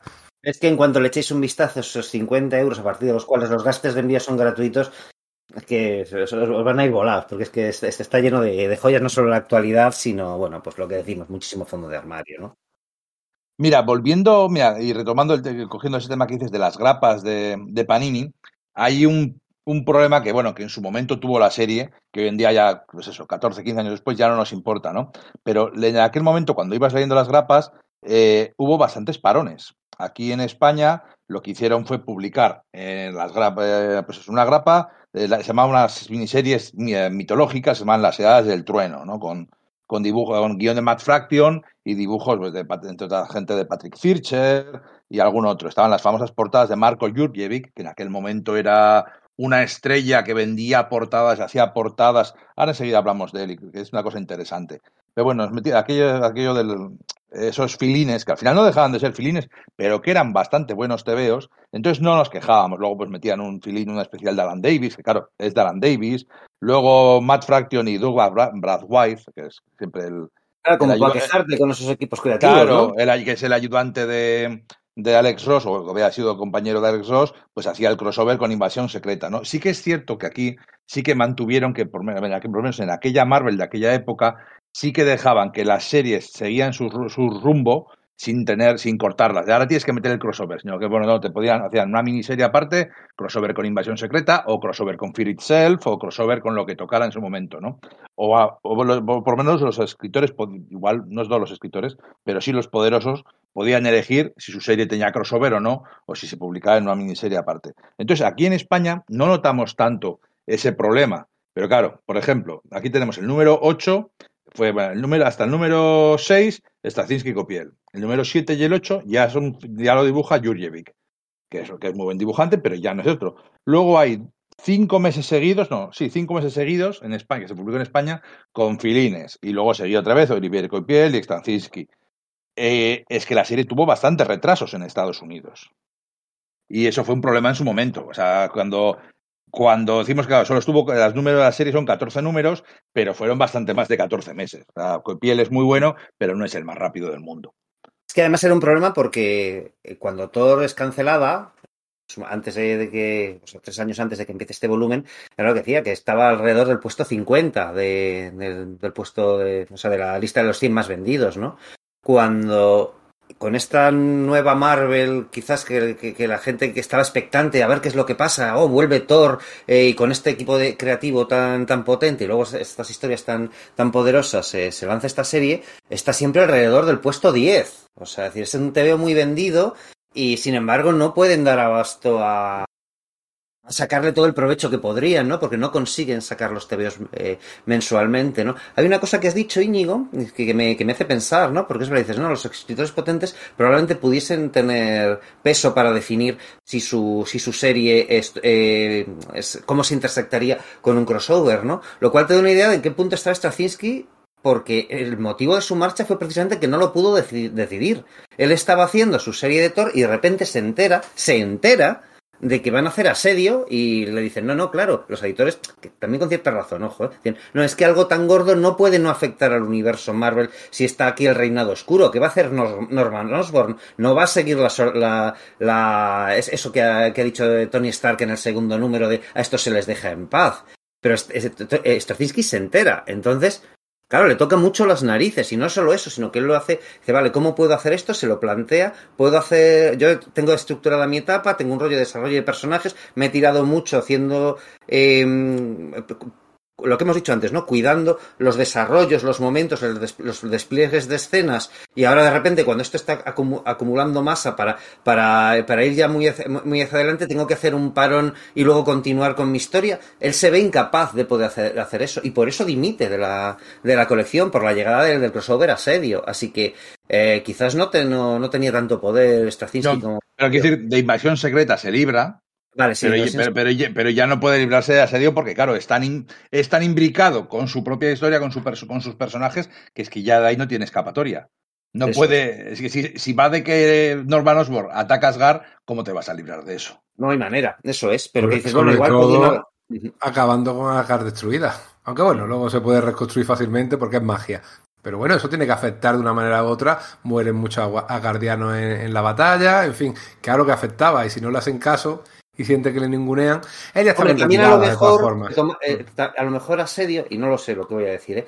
si a lo mejor si Straczynski se hubiese quedado en Thor, eh, las consecuencias no hubiesen sido tan grandes para, para Asgard, ¿no? O sea, si hubiese mm. podido negociar y, y, y, el plan no era destruir Asgard de, de, entrada, ¿no? No sé cuáles serían los planes, pero a lo mejor una vez con Straczynski fuera del tablero dijeron, venga, pues a bloque. Es que claro, además se llevan a Coipel para hacer, eh, para hacer asedio. Entonces se queda, se queda, se queda, a ver, claro, está Djurkovic, que pues está muy bien, pero no es con lo que está despegado, con lo que está despegado. Y además que es curioso, porque yo sí que tenía la idea de que Coipel se tira mucho más tiempo, muchos más de esos, o sea, como que, que, el, que están presentes muchos más de esos 17 números. Y no, no, no, no son tantos. Eh, eh, entra ya en el número 10 o algo por el estilo, si mal no, si mal no recuerdo. Me bailan los números, pero que, que hace más números Djurkovic de los que, de los que yo recordaba.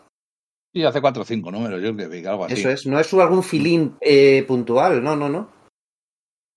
Me gusta, hay, bueno, por, por, hablar un poquitín del desarrollo de la etapa, hay un par de cosas que son de planificación de buen guionista que están muy chulos, que es la historia que luego lleva hasta el número 600, ¿no? Porque claro, esto es el tercer volumen de Thor, pero cuando llega el número 600, el que hubiera sido el número 600, renumeran la serie, porque claro... Para que se cumpla esa nomástica. Eso es. Efectivamente, ¿no? Pero eh, ese número es un, un, número muy épico en el que, por cierto, salen los Vengadores Oscuros de Osborn, en el que Thor lucha contra su abuelo Bor, el padre de Odín.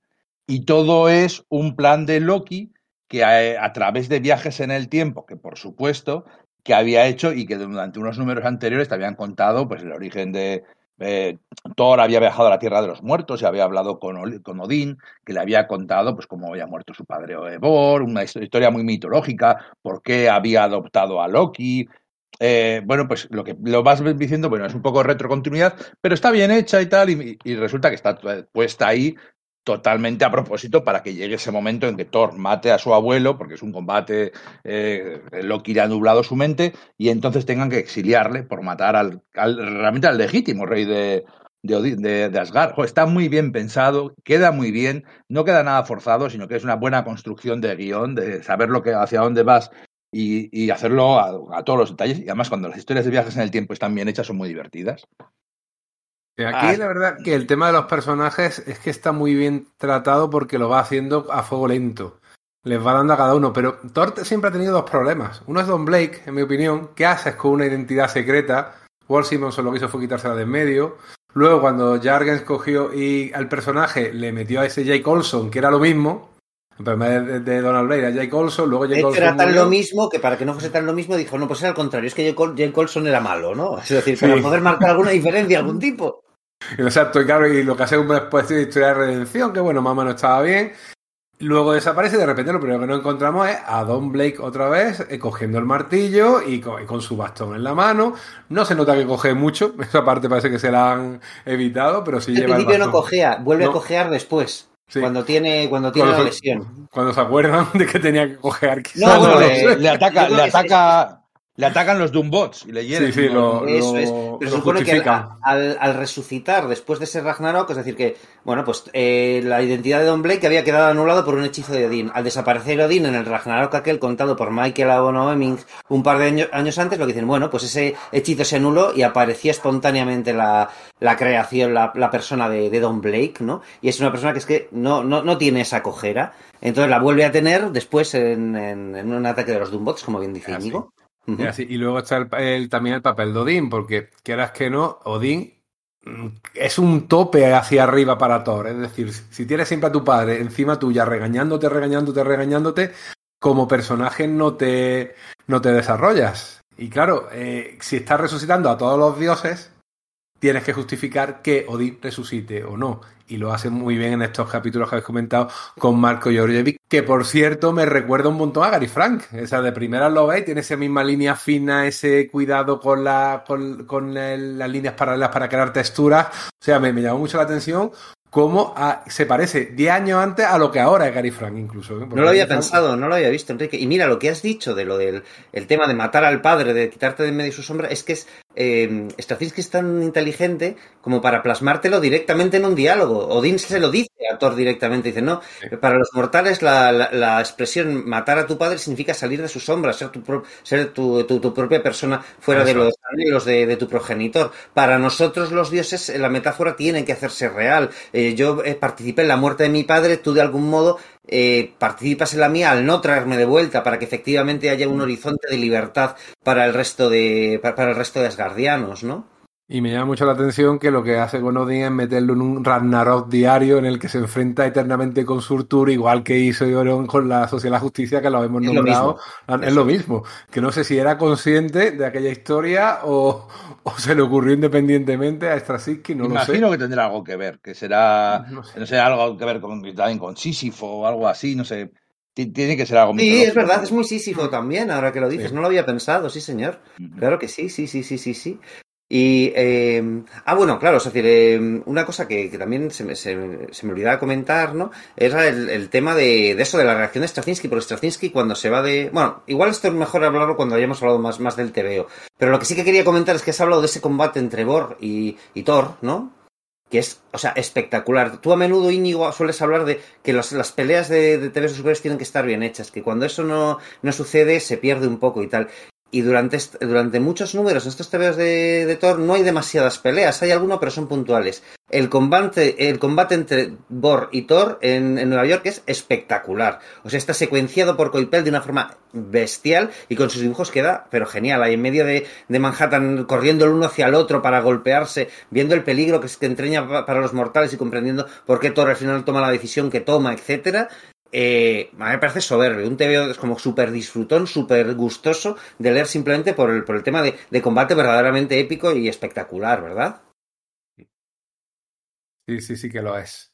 Y sin descuidar a esos humanos que están cerquita allí viviendo de, de Nueva Asgard, que gracia me hace también el gag en el que aparece un señor con un buzón de correos, le lo clava allí y le mete una carta y lo están aceptando en, la- en, ese- en esa población. O sea que es que eh, te- eh, siempre ese tipo de, personas que viven en el campo, esos rednecks, siempre son tratados un poquito con desprecio por los urbanitas eh, yankees, eso hay que reconocerlo. Y aquí los trata con un cariño con una dulzura Straczynski que es digna de encomio, ¿eh? sinceramente, porque lo más normal es reírse de los paletos eh, del campo. Y no, no, no, él los crea diciendo son gente sencilla, pero gente buena, gente acogedora. No son unos racistas que al que llega desde fuera lo echan a. eh, intentan echarlo, no, no, al revés, intentan adaptarlo, e intentan incluso que tengan su propio sistema de alcantarillado y que no echen la porquería por, por encima de, la, de las murallas. O sea, ese tipo de detalles los cuida y, y crea un, ambien- un ambiente de Como de cotidianidad Norman Rockwell, muy ¿no? bonito. De, esta- sí, sí, sí. de esa- de esos De Estados hecho, Unidos míticos ¿no? y dorados. Es- eso nos lleva a uno de los mejores subargumentos, si no el mejor subargumento de toda la serie, que es la historia de amor entre Bill, hijo de Bill, un de camarero, Bill. un camarero del pueblo, y Kelda, diosa del hielo y las no sé qué. Y entonces, esa, esa mira, que, comentabais que remite también, que es algo muy Neil Gaiman, esa, ese romance, bueno, y muy Tolkien, ese romance entre el, el mortal y la diosa, que, es que está llevado con mucho gusto y está muy divertido, porque él es un tío muy bonachón, él es un, pues no sé, un Pete Ross de la vida, algo por el estilo. Es un, tipo majete, un tipo de campo, un tipo sencillo, que se enamora y una de una diosa y la diosa se enamora de él, ¿no? Eh, y está, está, está muy bonito y, se burlan de él los otros asgardianos y le provocan.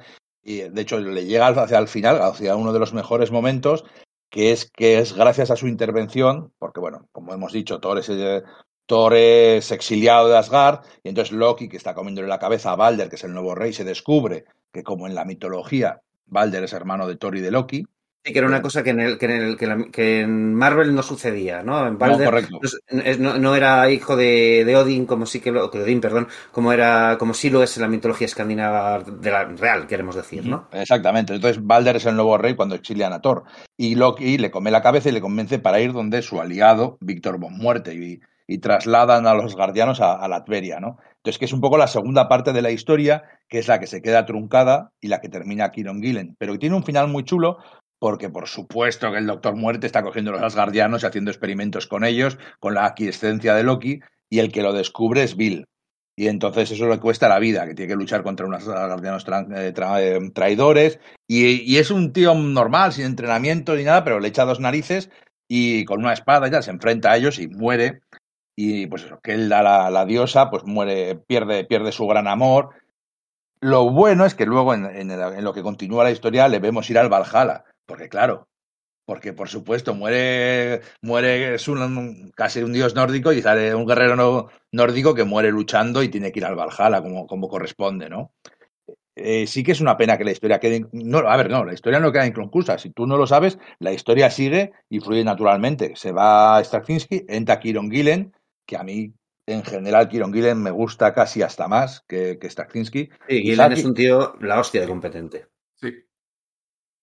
Porque, porque además es un tío muy inteligente, es un tío que sabe escribir épica y es un tío que sabe escribir mucha mitología y sabe escribir. Bueno, de hecho, bueno, pues ahí está su.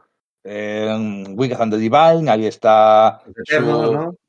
Sí, sus, sus eternos son la hostia. Son, Y- son probablemente lo mejor que se ha hecho con los personajes. A mí me Sí. gusta más que lo de Gaiman, fíjate lo que te digo. A mí, a mí, pero por muchísimo me gusta más que lo de Gaiman. Y la serie que está haciendo esta, la de la del Rey Arturo, ¿cómo se llama? Eh, Once and Future. Once and Future, que también mezcla mitología, mezcla gente humana y mezcla humor. Entonces, Kieron Gillen toma. Hablamos un poquitín también del final, por no decir. Y eh, entonces se dan cuenta de que el Doctor Muerte es malo. ¡Pum! Se acabó. Ahí se acaba el podcast. Hay una cosa que yo creo que se va notando en los números anteriores, que ya eh, Straczynski yo creo que ya empieza a meter velocidad para poder acabar su, su historia, porque es mi sensación, ojo, que es una cosa que quiero comentar con vosotros, a ver qué os parece. Eh, no, a mí hay una cosa que según lo lees que no te acabas de creer demasiado y es que el Doctor Muerte parece que esté siendo solamente un subordinado de Loki. Cuando lo lógico es que, por supuesto, que Víctor Von Doom va a traicionar al propio cosa que no sucede, ¿no? Parece que, mm, que el Doctor Muerte no esté muy bien tratado y Joder, Straczynski conoce al Doctor Muerte y lo ha utilizado en Spider-Man, lo ha utilizado en Los Cuatro Fantásticos. Probablemente tuviese planos a mayor, a- de mayor recorrido con, la relación entre Loki y el Doctor Muerte. También me pasa una cosa, que aunque está súper bien urdido como Loki, Loki, a todo esto, no lo hemos dicho, se ha reencarnado en una forma humana femenina, que era en teoría la que se tenía que haber reencarnado Sif. Sif ha quedado atrapada en el cuerpo de una mujer mayor que está muriendo de cáncer y que está siendo tratada por nada menos que Jane Foster, que ya sabemos Ajá. que más adelante también tendrá una, un- una relación con ese con esa enfermedad, ¿no? Eh, ahí pues, se van plantando algunas semillas, ¿no? Y eh, el caso es que eso, que ves como Loki, utilizando estrictamente la verdad, le come la tostada a, a Thor y a todos para ponerlos a todos de su lado. Pero hay una cosa que me resulta un pelín increíble. A mí, no sé, igual es ponerme demasiado eh, tontorrón, que es que Joder, estos tíos llevan miles de años viendo a Loki. De entrada, cualquier cosa que saliese de su boca es que ni lo escucharían en ningún momento. Creo que hay un momento en que no le da tiempo a Straczynski desarrollar del todo bien hasta qué punto el, Loki les lleva a que ellos mismos eh, corroboren que él está diciendo la verdad y se pongan de su lado. Me da esa sensación. Sí se ve apresurado en esas cosas, ¿no? Pero sin embargo, lo que decías antes, en todas las historias de flashback que he estado mostrando los primeros números, de repente hay un número en el que Loki se hace un viaje en el tiempo y las enlaza todas para justificar todo, para, para enlazarlas entre sí y, y entenderlo cuál es, su, cuál es su plan maestro y hacia dónde va. Es que eso es soberbio, es un engranaje de relojería. Bueno, pues claro, luego también escribió el, el Before Watchmen, el Doctor Manhattan, ¿no? Quiero decir que algo, algo sabe de, de, ensamblar mecanismos. O bueno, Babylon 5, ¿no? Que es una, bueno, pues una serie en la que resulta que, bueno, pues elementos que parecía que estaban ahí accidentalmente, luego eh, combinados con otros cobran una gran envergadura, ¿no? Sí, sí, sí tempora es, es temporadas bueno. después. O sea. Eso es, eso es, eso es. O sea que el tío maneja muy, muy, muy, muy, muy bien el, el, el guion, yo creo, ¿no? Sí, sí que sí. Lo que pasa es que está bien utilizado que Loki es verdad, que no miente en ningún momento. O sea, es que es, está tan bien hecho que es verdad que diciendo la verdad todo el rato les llega, a ver, con palabras lisonjeras y, y, con ciertas medias verdades, pero no les miente nunca. Entonces por eso les acaba convenciendo. Aparte, pues es lo de siempre. A ver, eh, ellos quieren creer a Loki pues porque es su hermano, porque es un nuevo renacimiento, porque les dice que ha dejado atrás el, el, el, la mentira en esta nueva vida. Es el, porque todos quieren dejar atrás su nueva vida y quieren creer que él también lo ha hecho, porque entonces ellos también habrán podido, ¿no? el, modo, el, ¿no? detalle de que el Loki eh, nazca, en un cuerpo de mujer, que luego, sabemos que es el de Sif, pero bueno, en un cuerpo de mujer, eh, tampoco dura tanto. Si dura a, a, mitad de la etapa, ya vuelve a su cuerpo humano, o hacia el final de la etapa vuelve a su cuerpo humano. Entonces, al final, no dejan de ser 12, 14 números. Sin embargo, eh, cosplayers de todo el mundo llevan disfrazándose de Loki mujer desde, desde 2008. Y no me parece mal, vamos, que está, es, un, es un diseño muy potente, el de, esa, es el de, de ese Loki mujer, que además también enlaza con la mitología, con la naturaleza fluida de la, de la sexualidad y de la forma de ser de Loki. Sí, tal y como ha sido desarrollada después, ¿no? Y también enlaza con, con eso que decía yo de que igual es no solamente es asgardiano, sino un tanto artúrico lo que plantea Straczynski, porque da la impresión de que Loki ahí esté ocupando el lugar de Morgan Le Fay, ¿no? En, en el, la corte del rey Arturo, ¿no? De, de, algún modo. Y, no sé, a mí me recuerda bastante a la Morgan Le Fay, de hecho, de Camelot 3000. Recuerdo que la leía y no lo digo a mal, todo lo contrario, Camelot 3000 a mí me flipa y el hecho de encontrar reminiscencias de eso en esta obra me, me, incentivaba a leerla, ¿no? Obviamente no es lo mismo ni de coña, ¿no? Pero sobre la historia de amor de Bill y de Keldra, Keldra se llamaba, es que no, no sí. recuerdo bien el nombre. Pues fíjate eso, no recuerdo bien el nombre. Me parece que hay una cosa que, no, que una, hay un le pondría un pequeño pero. Y es que está muy bien hecha la historia de amor, está muy bien desarrollado Bill, porque además, por noblote y simplón que sea, el tío no es tonto, porque es consciente cuando se entera de toda la tostada de que no, que se van a la feria, que han hecho pactos con el doctor Muerte, es el, el que tiene claro que, que, que, no, que es que eso no está bien, es el que se pone a investigar, el que averigua eh, que efectivamente el doctor Muerte está, bueno, pues utilizando a los guardianos para, para hacer vivisecciones y toda la pesca. Sin embargo, Keldra sí que queda un personaje bastante vacío. Es solamente una tipa que no se sabe muy bien por qué siendo una diosa se enamora de un mortal, apenas tiene personalidad más allá de ven y yace conmigo en mi habitación, un mortal, y poco más. En ese aspecto no es, verdad que no es muy simétrico, no parece que... Iba a decir que no parece que escriba muy bien a las mujeres Straczynski, que no las tenga muy en cuenta, pero luego tienes esa Jane Foster, que cuando le viene eh, Don Blake a, a preguntar por Sif, se enfada con él y porque porque viene por eso y no por otra cosa y parece muy muy humana, está como que muy desarrollado. Los, mira que aparece poco Jane Foster ahí, pero realmente me parece que es el primer momento en que cobra verdaderas dimensiones como personaje antes de que lo utilizase Jason Aaron. Yo creo que hasta entonces, pues bueno, pues, pues era la había, era la novieta eterna de Thor heredada desde los, años 60 y nadie sabido, había sabido muy bien qué hacer con ella. Y igual que con Donald Blake, creo que sí, lo maneja bien, con Jane Foster lo hace muy, muy bien. Y creo que sí que es padre un poco esta, esta etapa de la de, de la, de la caracterización de, de Jane Foster posterior. Eh, comentaba que bueno que el final de la etapa, de la etapa pues eso el final aquí en España se publicó como asedio prólogo porque claro el, tanto el Doctor Muerte como Loki eran parte de los de los Illuminatis oscuros de la Cábala eran los que estaban detrás del, Reino Oscuro, o sea, del, sí, del Reino Oscuro, del Reinado Oscuro, y que, confluyen en asedio, ¿no? Pues poco a poco pues van matándose, van puteándose entre ellos y van eliminándose del tablero hasta que llega todo esto, ¿no? Claro, al final eh, hay un momento muy chulo, pues cuando se descubre todo, cuando se descubre todo, eh, el percal de muerte y Loki, pues eh, Balder y los demás asgardianos llaman a Thor, pero no puede oírles porque también Thor y o Loki ha mandado a los Doombots a por él. Está todo muy bien hilado.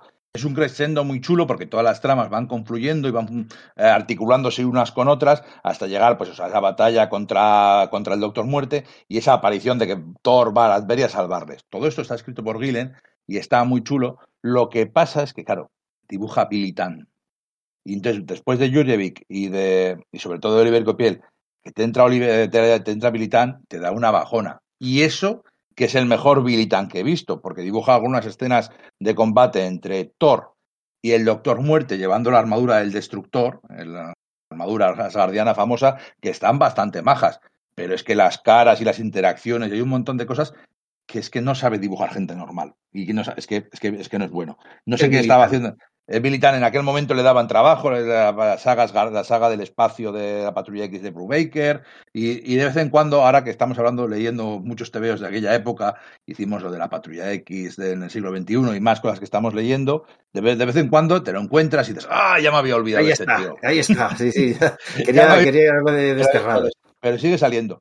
Eh, hasta que supongo que ya se cansaron de él. Del que no se cansaron, del que la gente no se cansó, porque además, eh, como dibujante de cómics no estaba mal, como portadista era la leche Marco Jurjevic, que hacía estas portadas de aquí en Thor, que hacía portadas en, en Daredevil, en el Daredevil de Brubaker y un montón de portadas y, Sí, todos estos desplegables en y Vengadores Secretos y todo esto, ¿verdad? estaba muy chulo. Era Marco Jurjevic, que lo estaba petando hasta que de pronto desapareció. Sí, no, y no sé eso- qué ha sido de él. Eso fue. yo, contaba con que tú lo supieras con, con- detalle. Eso lo sabes, es que no sabe, lo sabe perfecta la perfección Pedro Monge. Eso fue que habló de más y se metió con Marvel. Y entonces Marvel le vetó y le echaron. De hecho, hubo alguna de alguna. No recuerdo exactamente cómo fue el asunto, pero sí que mordió la mano que le alimentaba algo por el estilo, habló directamente contra, contra la editorial y le dijeron, venga, tú ya no vuelves y nunca más ha vuelto a saber de él. Mira, no tenía ni idea. Sí, claro, es- eh, pues claro, una pena que no esté aquí Pedro para habernos dado el dato. Yo no lo no tenía controlado y, y es que además me lo preguntaba esto. Era una de las cosas que, que cuestiones que quería, No, que quería pasado, de, mirar. pasado de estar Sí, sí, sí. Arriba, arriba del todo Sí, claro. a, nu- a nunca más se supo. Imagino Es que decir, había- trabajará, en diseño gráfico, trabajará en publicidad o lo que sea, pero en cómics eh, se acabó. Es que Fue esas radical. portadas desplegables fueron pósters y tal, o sea, es decir, que es que él se debió llevar una pasta de royalties en su momento, o sea, que Marvel apostaba por él, entonces me extrañaba que hubiese desaparecido de ese modo y, y mira, no, no sabía, no sabía esto, sí, es que, es- claro, son las cosas que tienen, ¿no? El, eh, pues eso, trabajas ahí y luego al final tienes un pequeño desencuentro y ah, pues no funcionan las cosas. Bueno, el propio, es decir, el propio Straczynski, por ejemplo, eh, según dejó la, la colección, eh, anunció en los medios esto de que la dejaba porque se veía incapaz de interrelacionar Thor con Asedio, eh, lo dijo en muy buenos términos, ¿no? Que la relación había terminado con Marvel en, muy, muy buenos términos, aunque luego se fuese a DC a hacer Wonder Woman y Superman y tal. Decía que eso, que no había habido... Y se lo podía haber ahorrado, la verdad. Sí, la verdad es que sí. Eh, eh, otro gallo nos hubiese cantado, ¿no? Pero lo que contaba era eso, que bueno, pues que sí, simplemente se había llegado a, un acuerdo, decía, bueno, yo es que no me veo capaz, vale, de acuerdo, pues cada uno parte por su lado con sin, sin rencillas. Pero luego, posteriormente, en entrevistas eh, que ha tenido Straczynski, cuando se le pregunta sobre, sobre el tema, es sorprendente la, canti- la cantidad de veces que pronuncia la palabra fuck. ¿Vale? O sea, es decir, el tío habla con ello con bastante irrit con bastante mosqueo, bastante irritado, ¿no? Y de hecho en el Omnibus USA no aparece ninguna introducción suya, ¿vale? Ni nada por el estilo. O sea, no hay, aparece eh, introducción alguna, como dejando pasar el tema de este material hay que publicarlo, pero no vamos a hablar mucho de lo que pasó en medio y tal, ¿no? El Omnibus, claro, imagínate un, un Omnibus USA que es como reproducido a mayor tamaño, con esos dibujos de Coipel, pues claro, pues ya te, vuelves loco al, al leerlo a pesar de lo gordo que sea, ¿no? Es de las ediciones que ha hecho aquí Panini son, son formidables, pero ya sabéis que me gustan siempre los tamaños, los así más grandes y tal, y es verdad que los Omnibus USA pues te dan eso, ¿no? Es bueno, pues, bueno, pues ya sabéis, ¿no? O sea, si, eh, si sois un poco en ese aspecto como yo, y aunque sea un gran desembolso y tal, os apetece disfrutar del, de, pues, de- de- de- del arte de Marvel o de otras, vamos, de DC, en, en, en- en inglés original y en un tamaño ligeramente superior y toda la etapa reunida de forma lujosa, pues el sitio donde nosotros siempre os recomendamos que, bueno, pues que adquiráis vuestro material norteamericano es Radar Comics. Radar Comics, ya sabéis, esta tienda que hay ahí en, Madrid, en el barrio de Malasaña, muy cerquita de la Plaza del 2 de Mayo, en la calle Ruiz, esquina Espíritu Santo, una tienda muy pequeñita y tal, llena de grapas y de, y bueno, pues de con un personal que tiene un conocimiento del asunto enorme, ¿no? De números atrasados, auténticas joyas, te las encuentran, las puedes encontrar allí, ¿no? Es fascinante pasarse ahí con el pasagrapas y bueno, pues también hay tomos y tal, pero bueno, es que en su página web eh, pues también hay ba- bastantes eh, trade paperbacks y además sobre todo puedes hacer el, pedido mensual, ¿no? Lo que antes hacíamos siempre con el con el previews y que ahora pues con esto de que no, es que bueno, pues ahora Marvel la va a distribuir Penguin, no, es que DC ya no va con Diamond, no, es que ahora, bueno, pues ¿dónde lo haces? Lo haces en Radar Comics, ¿no? Con su página web súper intuitiva, todas las compras del mes y eso, pues los omnibus que haya, eh, omnibus o tomos o Artist Edition que te aparezca, seguro que te los van a poder conseguir. Y bueno, pues ese, a partir de 20 euros el envío es gratuito a territorio peninsular. Son gente que, bueno, pues que nos conoce a nosotros los coleccionistas y sabe que, ay, que nos gusta que el TV esté perfecto, que te venga ahí con su fundita, con su baking board, con el, con el envío en sí mismo blindado. Pues todo eso ya lo sabéis. Radar Comics es siempre donde, donde lo recomendamos.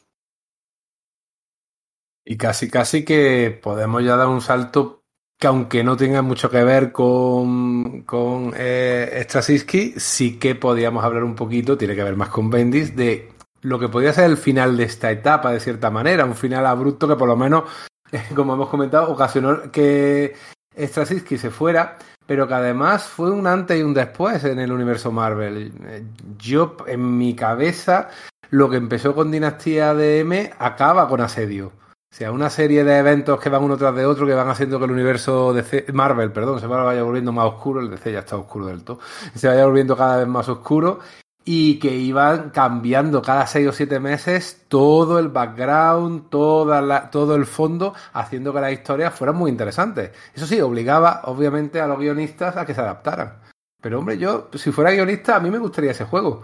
Que me cambiaran a mitad de juego, casi si fuera una partida de rol, las reglas para poder adaptarme, adaptar mis historias a ese eh, acontecimiento. Ya puede ser una invasión secreta, que bueno, Como reto me- creativo, dices, ¿no? como- eh, eso, eso es, eso es. Sin embargo, es verdad que hay guionistas como Straczynski o el propio Peter David que se suelen quejar bastante, aunque a veces saquen buen rendimiento de este tipo de eventos, porque ellos tienen la idea Peter muy clara de su cabeza. Peter David capea bien, ya lleva tantos años Sí. con el tema y aguantando esas cosas que suele capear bien ese tipo de Sí, cosas. Pero luego y contra ellas, ¿eh? pero, pero no le gusta, ¿no? Habla Es que- contra ellas. Es un Eso jugador de equipo, sabe las reglas del juego, sabe que si quiere trabajar va a tener que adaptarse, pero no le hace gracia. Él tiene siempre sus 12 números preparados cada año y sabe lo que va, cómo va a empezar, cómo va a acabar y lo que quiere contar. Y entonces repente- impacta y se lo descabala y le jode. Claro. Straczynski dice lo mismo, él dice que es que él mismo se define como control freak, ¿no? Que es que él necesita ser meticuloso y tenerlo todo controlado. Decía que en Babylon 5 era el escritor y entonces pues le cambiaban algo. Dice, oye, ¿quién me lo ha cambiado? Pues eh, este cargo. Pues cogía él y eh, hacía méritos para ascender y tener ese cargo y así que él mismo hacerse sus propias reescrituras. Se le volvían a reescribir algo y dice, no, y esto... ¿Quién me lo ha reescrito? No, pues el productor ejecutivo, pum, y se hacía productor ejecutivo porque le daba muchísimo eh, eh, mm, yuyu el rollo de que le tocasen ni una coma de lo suyo, ¿no? En Pues que- Babylon 5 llegó a ser el único guionista que ha escrito todos los guiones de una temporada de, de cuando las temporadas tenían 22 episodios. Es, eso es, eso es, eso es. Es que escribió un 70% de la serie él solo, ¿no? Y bueno, y, eh, hemos hablado bastante de Neil Gaiman, o lo hemos mencionado un montón, y bueno, pues Neil Gaiman también participó con él en, en algún episodio de Babylon 5, y de hecho fue quien le, quien le animó a presentar el proyecto a la, a la televisión, ¿no? Y no sé, o sea, que, que, eso, que el tío, bueno, pues necesita, es meticuloso. Entonces, como es meticuloso, le sienta muy mal a nivel personal que toquen sus planes, ¿no? Que yo también lo puedo entender. Por un lado, si tienes pensado que, joder, es que todo va con unos engranajes y esto va a provocar un efecto, que te lo trastoquen es como mierda, es que no va a funcionar exactamente igual. Claro, luego está lo que tú dices, lo del, lo del, el reto creativo y luego el hecho de que, bueno, tú aceptas esas reglas cuando trabajas en universos compartidos. Es decir, él decía que no quería que el universo Marvel le tocase, pero bien que, lógicamente, ¿no? Que bien que utilizaba Iron Man de, ah, por ahí, o, o está el número de aniversario de la muerte del Capitán América que se pone en contacto con el Capitán América en el más allá, que en realidad no estaba muerto, lo, luego sabíamos, ¿no? Pues estas cosas de Marvel y sus cosillas, ¿no? O sea, ¿Con quién contactó realmente Thor esa, esa noche, ¿no? Probablemente eso se respondiese en algún TV, no, no, no sé consciente yo, ¿no? Pero De todas formas, eh, como lector, cuando el universo compartido funciona y hay, no me gusta la palabra, pero es verdad, cuando hay sinergias entre las series y lo que pasa en una afecta a la otra y hay un misterio en una cosa que de pronto se resuelve, pues, cuando funciona bien, cuando está bien engrasado y funciona, y además por su propia definición no puede funcionar demasiado tiempo de esa forma, porque al final se acaba cayendo en vicios y se acaba cayendo en demasiado control editorial que acaba matando la, la creatividad de los guionistas, pero los dos años que puede funcionar o los tres años que puede funcionar está muy divertido como lector, como apasionado de los cómics que quiere seguir la vida ficticia Es de mágico, ¿verdad? esos personajes, cuando lo hizo así Marvel y cuando lo hizo así DC, pues un- por esos años también, en toda la época de, de- de esplendor de Geoff Jones, es cuando más yo he disfrutado de leer TVOs. Y, y entonces todo esto también estaba muy divertido. Aunque luego las series centrales las hiciera mi amigo Brian Michael, eh, la gente buena como Christos Gage y Dan Slott hacían maravillas pues con la iniciativa y con, serie, con Hulka, con otras series más pequeñas, paralelas, que sacaban oro a esos conceptos. Y el mismo, la misma Thor. Entonces sí decía, decía Enrique que, que esta historia acaba en, en asedio, acaba en el, ataque de Norman Osborn y sus Vengadores Oscuros y su, iniciativa a, la Asgard flotante y en la que bueno Loki está implicado y manda pues al vigía y hay momentos un montón de montones de, de batallas épicas. Eh, de hecho la historia empieza con como Civil War utilizando un chivo expiatorio esta vez es una cosa de mentira le, le- le quieren que cargar un atentado terrorista una muerte de un montón de gente a Volstagg al simpático y maravilloso que por cierto aquí está escrito de puta madre Genial, ¿verdad? Nunca ha molado Sí. tanto Volstagg como ahí.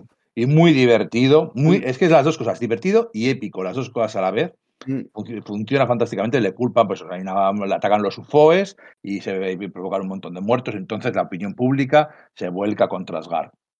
Entonces la historia acaba ahí y de hecho Loki acaba sacrificándose, acaba sacrificando su vida para derrotar al, al vigía y el que, el que acaba venciendo del todo al vigía en asedio Thor. No son, es, es el mismo Thor metiendo hostias como, como martillos, metiendo hostias como panes, ¿no? Eh, en la serie, lo que pasa es que claro, ahí serían muchos más personajes. Eh, realmente todas las series paralelas de, de Asedio, todos los tallins, fueron bastante majos la gran mayoría, en las que se veían momentos más pequeños de esa gran batalla que estaba teniendo en Asgard. En Thunderbolts había momentos bastante chulos y en esta asedio también, porque se pone mucho el foco en, en Volstagg, como Volstagg pues se entrega a la policía, pero tiene que salir para defender a Asgard y dicho a los policías, le dicen, no, no, sal, aunque estés detenido, sal porque estos tíos están atacando y estas son gente que está causando, que puede causar eh, daños entre la, entre la población civil de Broxton. Y de, hecho enfrentan a, a, Volstagg y posteriormente a Thor con Ragnarok, el Thor clonado barra robot que habían hecho en, en Civil War. Y es así se, se, se limpia, como quien dice, una deuda pendiente, ¿no? De que el mismo Thor le infle a hostias a, ese- a esa criatura y, y bueno, y todos nos quedemos satisfechos. Es que es lo que, lo que, lo que habéis dicho, ¿no? Se, se acaba un ciclo, ¿no? De hecho, a partir de ahí fue, se llamó la Edad Heroica, si mal no recuerdo, ¿no? Fue el siguiente ciclo de Marvel.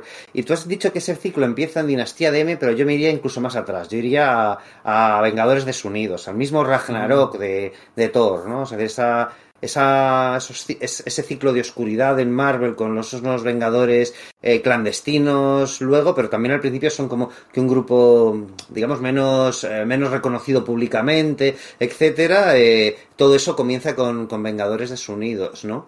Y, y creo que es a lo que pone fin esto, ¿no? A una nueva era de, o sea, y, y da lugar a una nueva era de, de esplendor, ¿no? Un poco, bueno, pues eh, parecía que, que los asgardianos se habían escapado de los ciclos de Ragnarok y luego un, un mundo nuevo eh, más brillante, que era lo que proponía la mitología nórdica. De algún modo aquí pasa un poco lo mismo, ¿no? O sea, después de una gran batalla y tal, pues aparece un nuevo mundo con una nueva luz, ¿no? Aquí en Asedio es que confluyen un montón de líneas argumentales que estaban muy dispersas y la verdad que lo hace de manera muy espectacular con una... Son solo cuatro números la miniserie central y tres de ellos son peleas pura y dura. Pero por ejemplo, la vuelta del, Capi- del Capitán América a la acción después de su resurrección. Un poco eh, también redimir a Tony Stark Y y, y tener después de un montón de tiempo en la misma viñeta a, lo- a los tres, a la Trinidad de Marvel, ¿eh? al Capitán, a Thor y al Hombre de Hierro juntitos en una batalla, cosa que no pasaba desde pues, desunidos. Además, acaban también con el tema de Norman Osborn. O sea, tú te esperarías una historia más ad hoc, una historia en la cual a lo mejor pues Peter Parker hace una investigación o Ben Urich sobre Osborn y a partir de ahí pues intentan acabar con él, su posición, que algo de eso se vio en alguna serie. Pero no, no, no, es simplemente Norman Osborn el que en su propia tumba se la, se la acaba él. ¿eh? haciendo este ataque contra por su prepotencia y por sus ganas de controlarlo todo y de estar por encima de todo, incluyendo del presidente de los Estados Unidos, hacer este ataque por su sabiendo que si le sale bien se va a encumbrar y creyendo que no le va a salir mal. Y, y sin embargo lo que demuestra Yo es que creo está que como ahí loco. Bendis sí se lo hizo bien en, en- en sus Sí. Vengadores Oscuros, eh, edificando la, la, la pérdida total de cordura de, de Osborn, que ya se veía desde los Thunderbolts de Ellis, ¿no? Que el tío, desde luego, no estaba muy equilibrado, pero creo que estaba muy tarado. Eso es, pero que yo creo que Bendis ahí sí edifica muy bien, pero le, creo que define muy bien al personaje a, a Norman Osborn, ¿no? En Vengadores Oscuros y a, y a dónde le lleva su ese rollo de la, ¿cómo se llama? La Ahí tiene un nombre esto, la, la, la prepotencia extrema, no sé, es un... ah.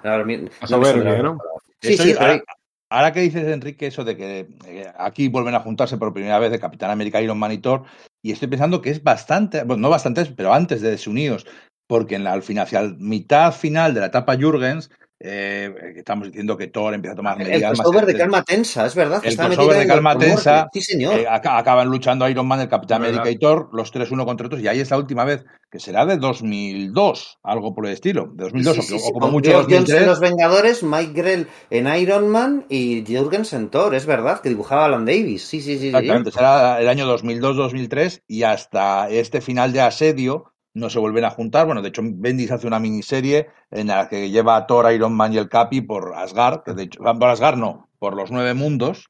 Dibujada Eh, también Alan por Davis. Davis. cierto. Dibuja también Alan Davis, que no había salido de los nueve mundos, el resto de, pues eso, la- la- los elfos oscuros, los enanos, los gigantes. Los Se había visto a Ela, No. pero, no, pero, no, pero no se habían visto lo que es el resto de los mundos, eso es. Exactamente. Y eso vuelve en esa miniserie con, con el del Capi, Iron Man y Thor. Que está decente para ser de Bendis. Yo la disfruté No, no, un está- montón, de está verdad. muy que sí. bien, ¿eh? Sí, yo la, me- me- de verdad que me llegó el corazoncito y verlo dibujado por Davis y todo eso tan bonito, de verdad que, que la tengo en grapa americana y me lo, la verdad es que me gustó mucho. Yo la, la reivindico, la reivindico, sí, sí, sí. Y también acaba con la línea argumental del Vigía, desde aquella miniserie Sí. ya lejana de Paul Jenkins, ahora la locura, ese Superman loco eh, que, que se inventaron un poco para suplir o para intentar tener un peso pesado en el universo Marvel y que finalmente acaba siendo eh, también asesinado, porque es así, por Thor porque no le queda más remedio y luego la escena en la cual Bueno, va al sol Ares. ¿Eh? y con Ares también, bueno, Ares también acaba, que Ares había tenido su propio eh, arco desde que Michael Abonoming lo había recuperado en una miniserie y se había metido en los Vengadores de, de Frank Cho y Brian Michael Bendis. Había terminado siendo un personaje bastante rele- bastante prominente en el universo. A mí, eso me, a mí eso me jodió porque me gustaba mucho. Ese ¿verdad? Ares. Está, es- molaba mucho más de lo que de lo que parecía que iba a molar Ares, es cierto, sí. Sí. Luego resucitó, así que no preocuparon, pero Sí, pero, pero, pero ya había perdido el ímpetu. Eso, Resucitó, sí. pero ya, ya había perdido el ímpetu y ya no le importa a nadie. Ese es el problema. En cualquier caso, eh, los que terminan la etapa, la el que termina la etapa de Straczynski es Kieron Gillen y el que hacía los, los filines por en medio con el saqueo de las etapas del, del turno es Matt Fraction. Entonces los dos serían recompensados dándoles las, siendo los sucesores de Straczynski. A Matt Fraction le dan la serie de Thor y a Kieron Gillen le dan Journey into Mystery, que es la serie del joven Loki. Desde esta muerte de, de Loki en asedio, asedios de 2010, ¿puede ser? Eh, Sí. yo creo que será pues de 2008 o algo así, Oh, ¿no? no, no, no, no, No, asedios no, era asedios 2010, por lo menos. 2010, Asedios sí, de- tiene razón. asedios de 2007 2010, empieza la, la serie de 2010. No, no, no, no, o, sí, o sí, sí me he ido, sí me he ido. 2011. No, no, Sí, tenéis razón 2010. porque Asedios 2010. Eh, cuando resucita, el, resucita en Journey, el Thor resucita a Loki como un niño, y desde entonces, hace ya 12 años de entonces, de eso, Loki no ha sido malo.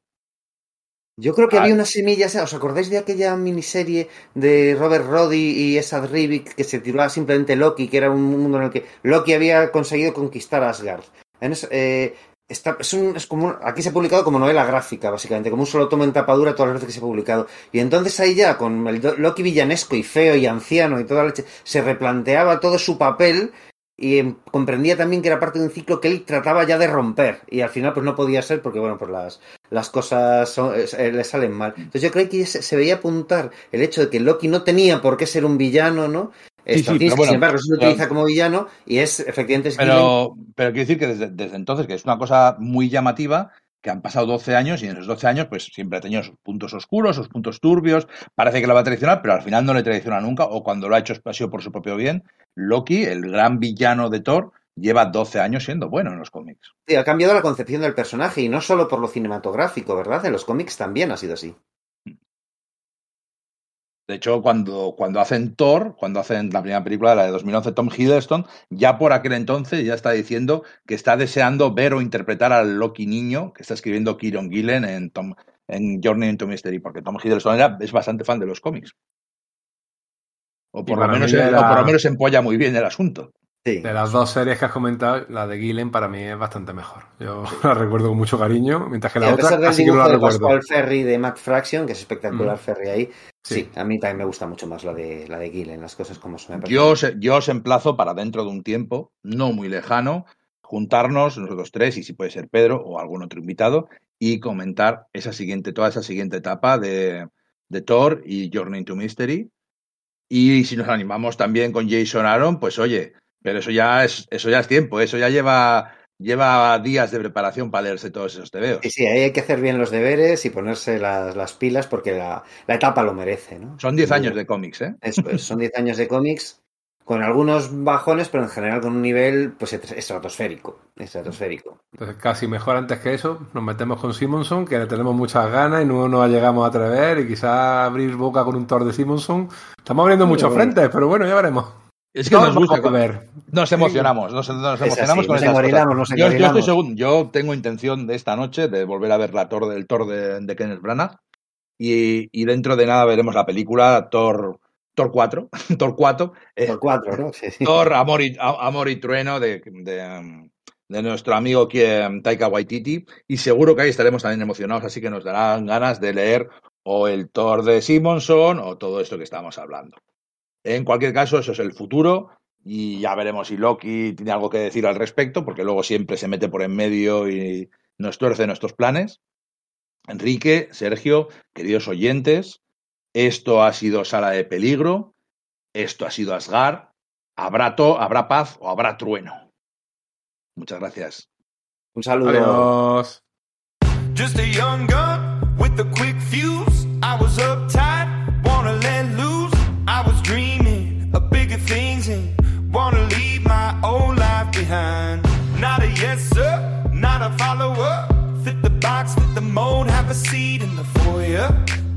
number. I was lightning before the thunder. thunder,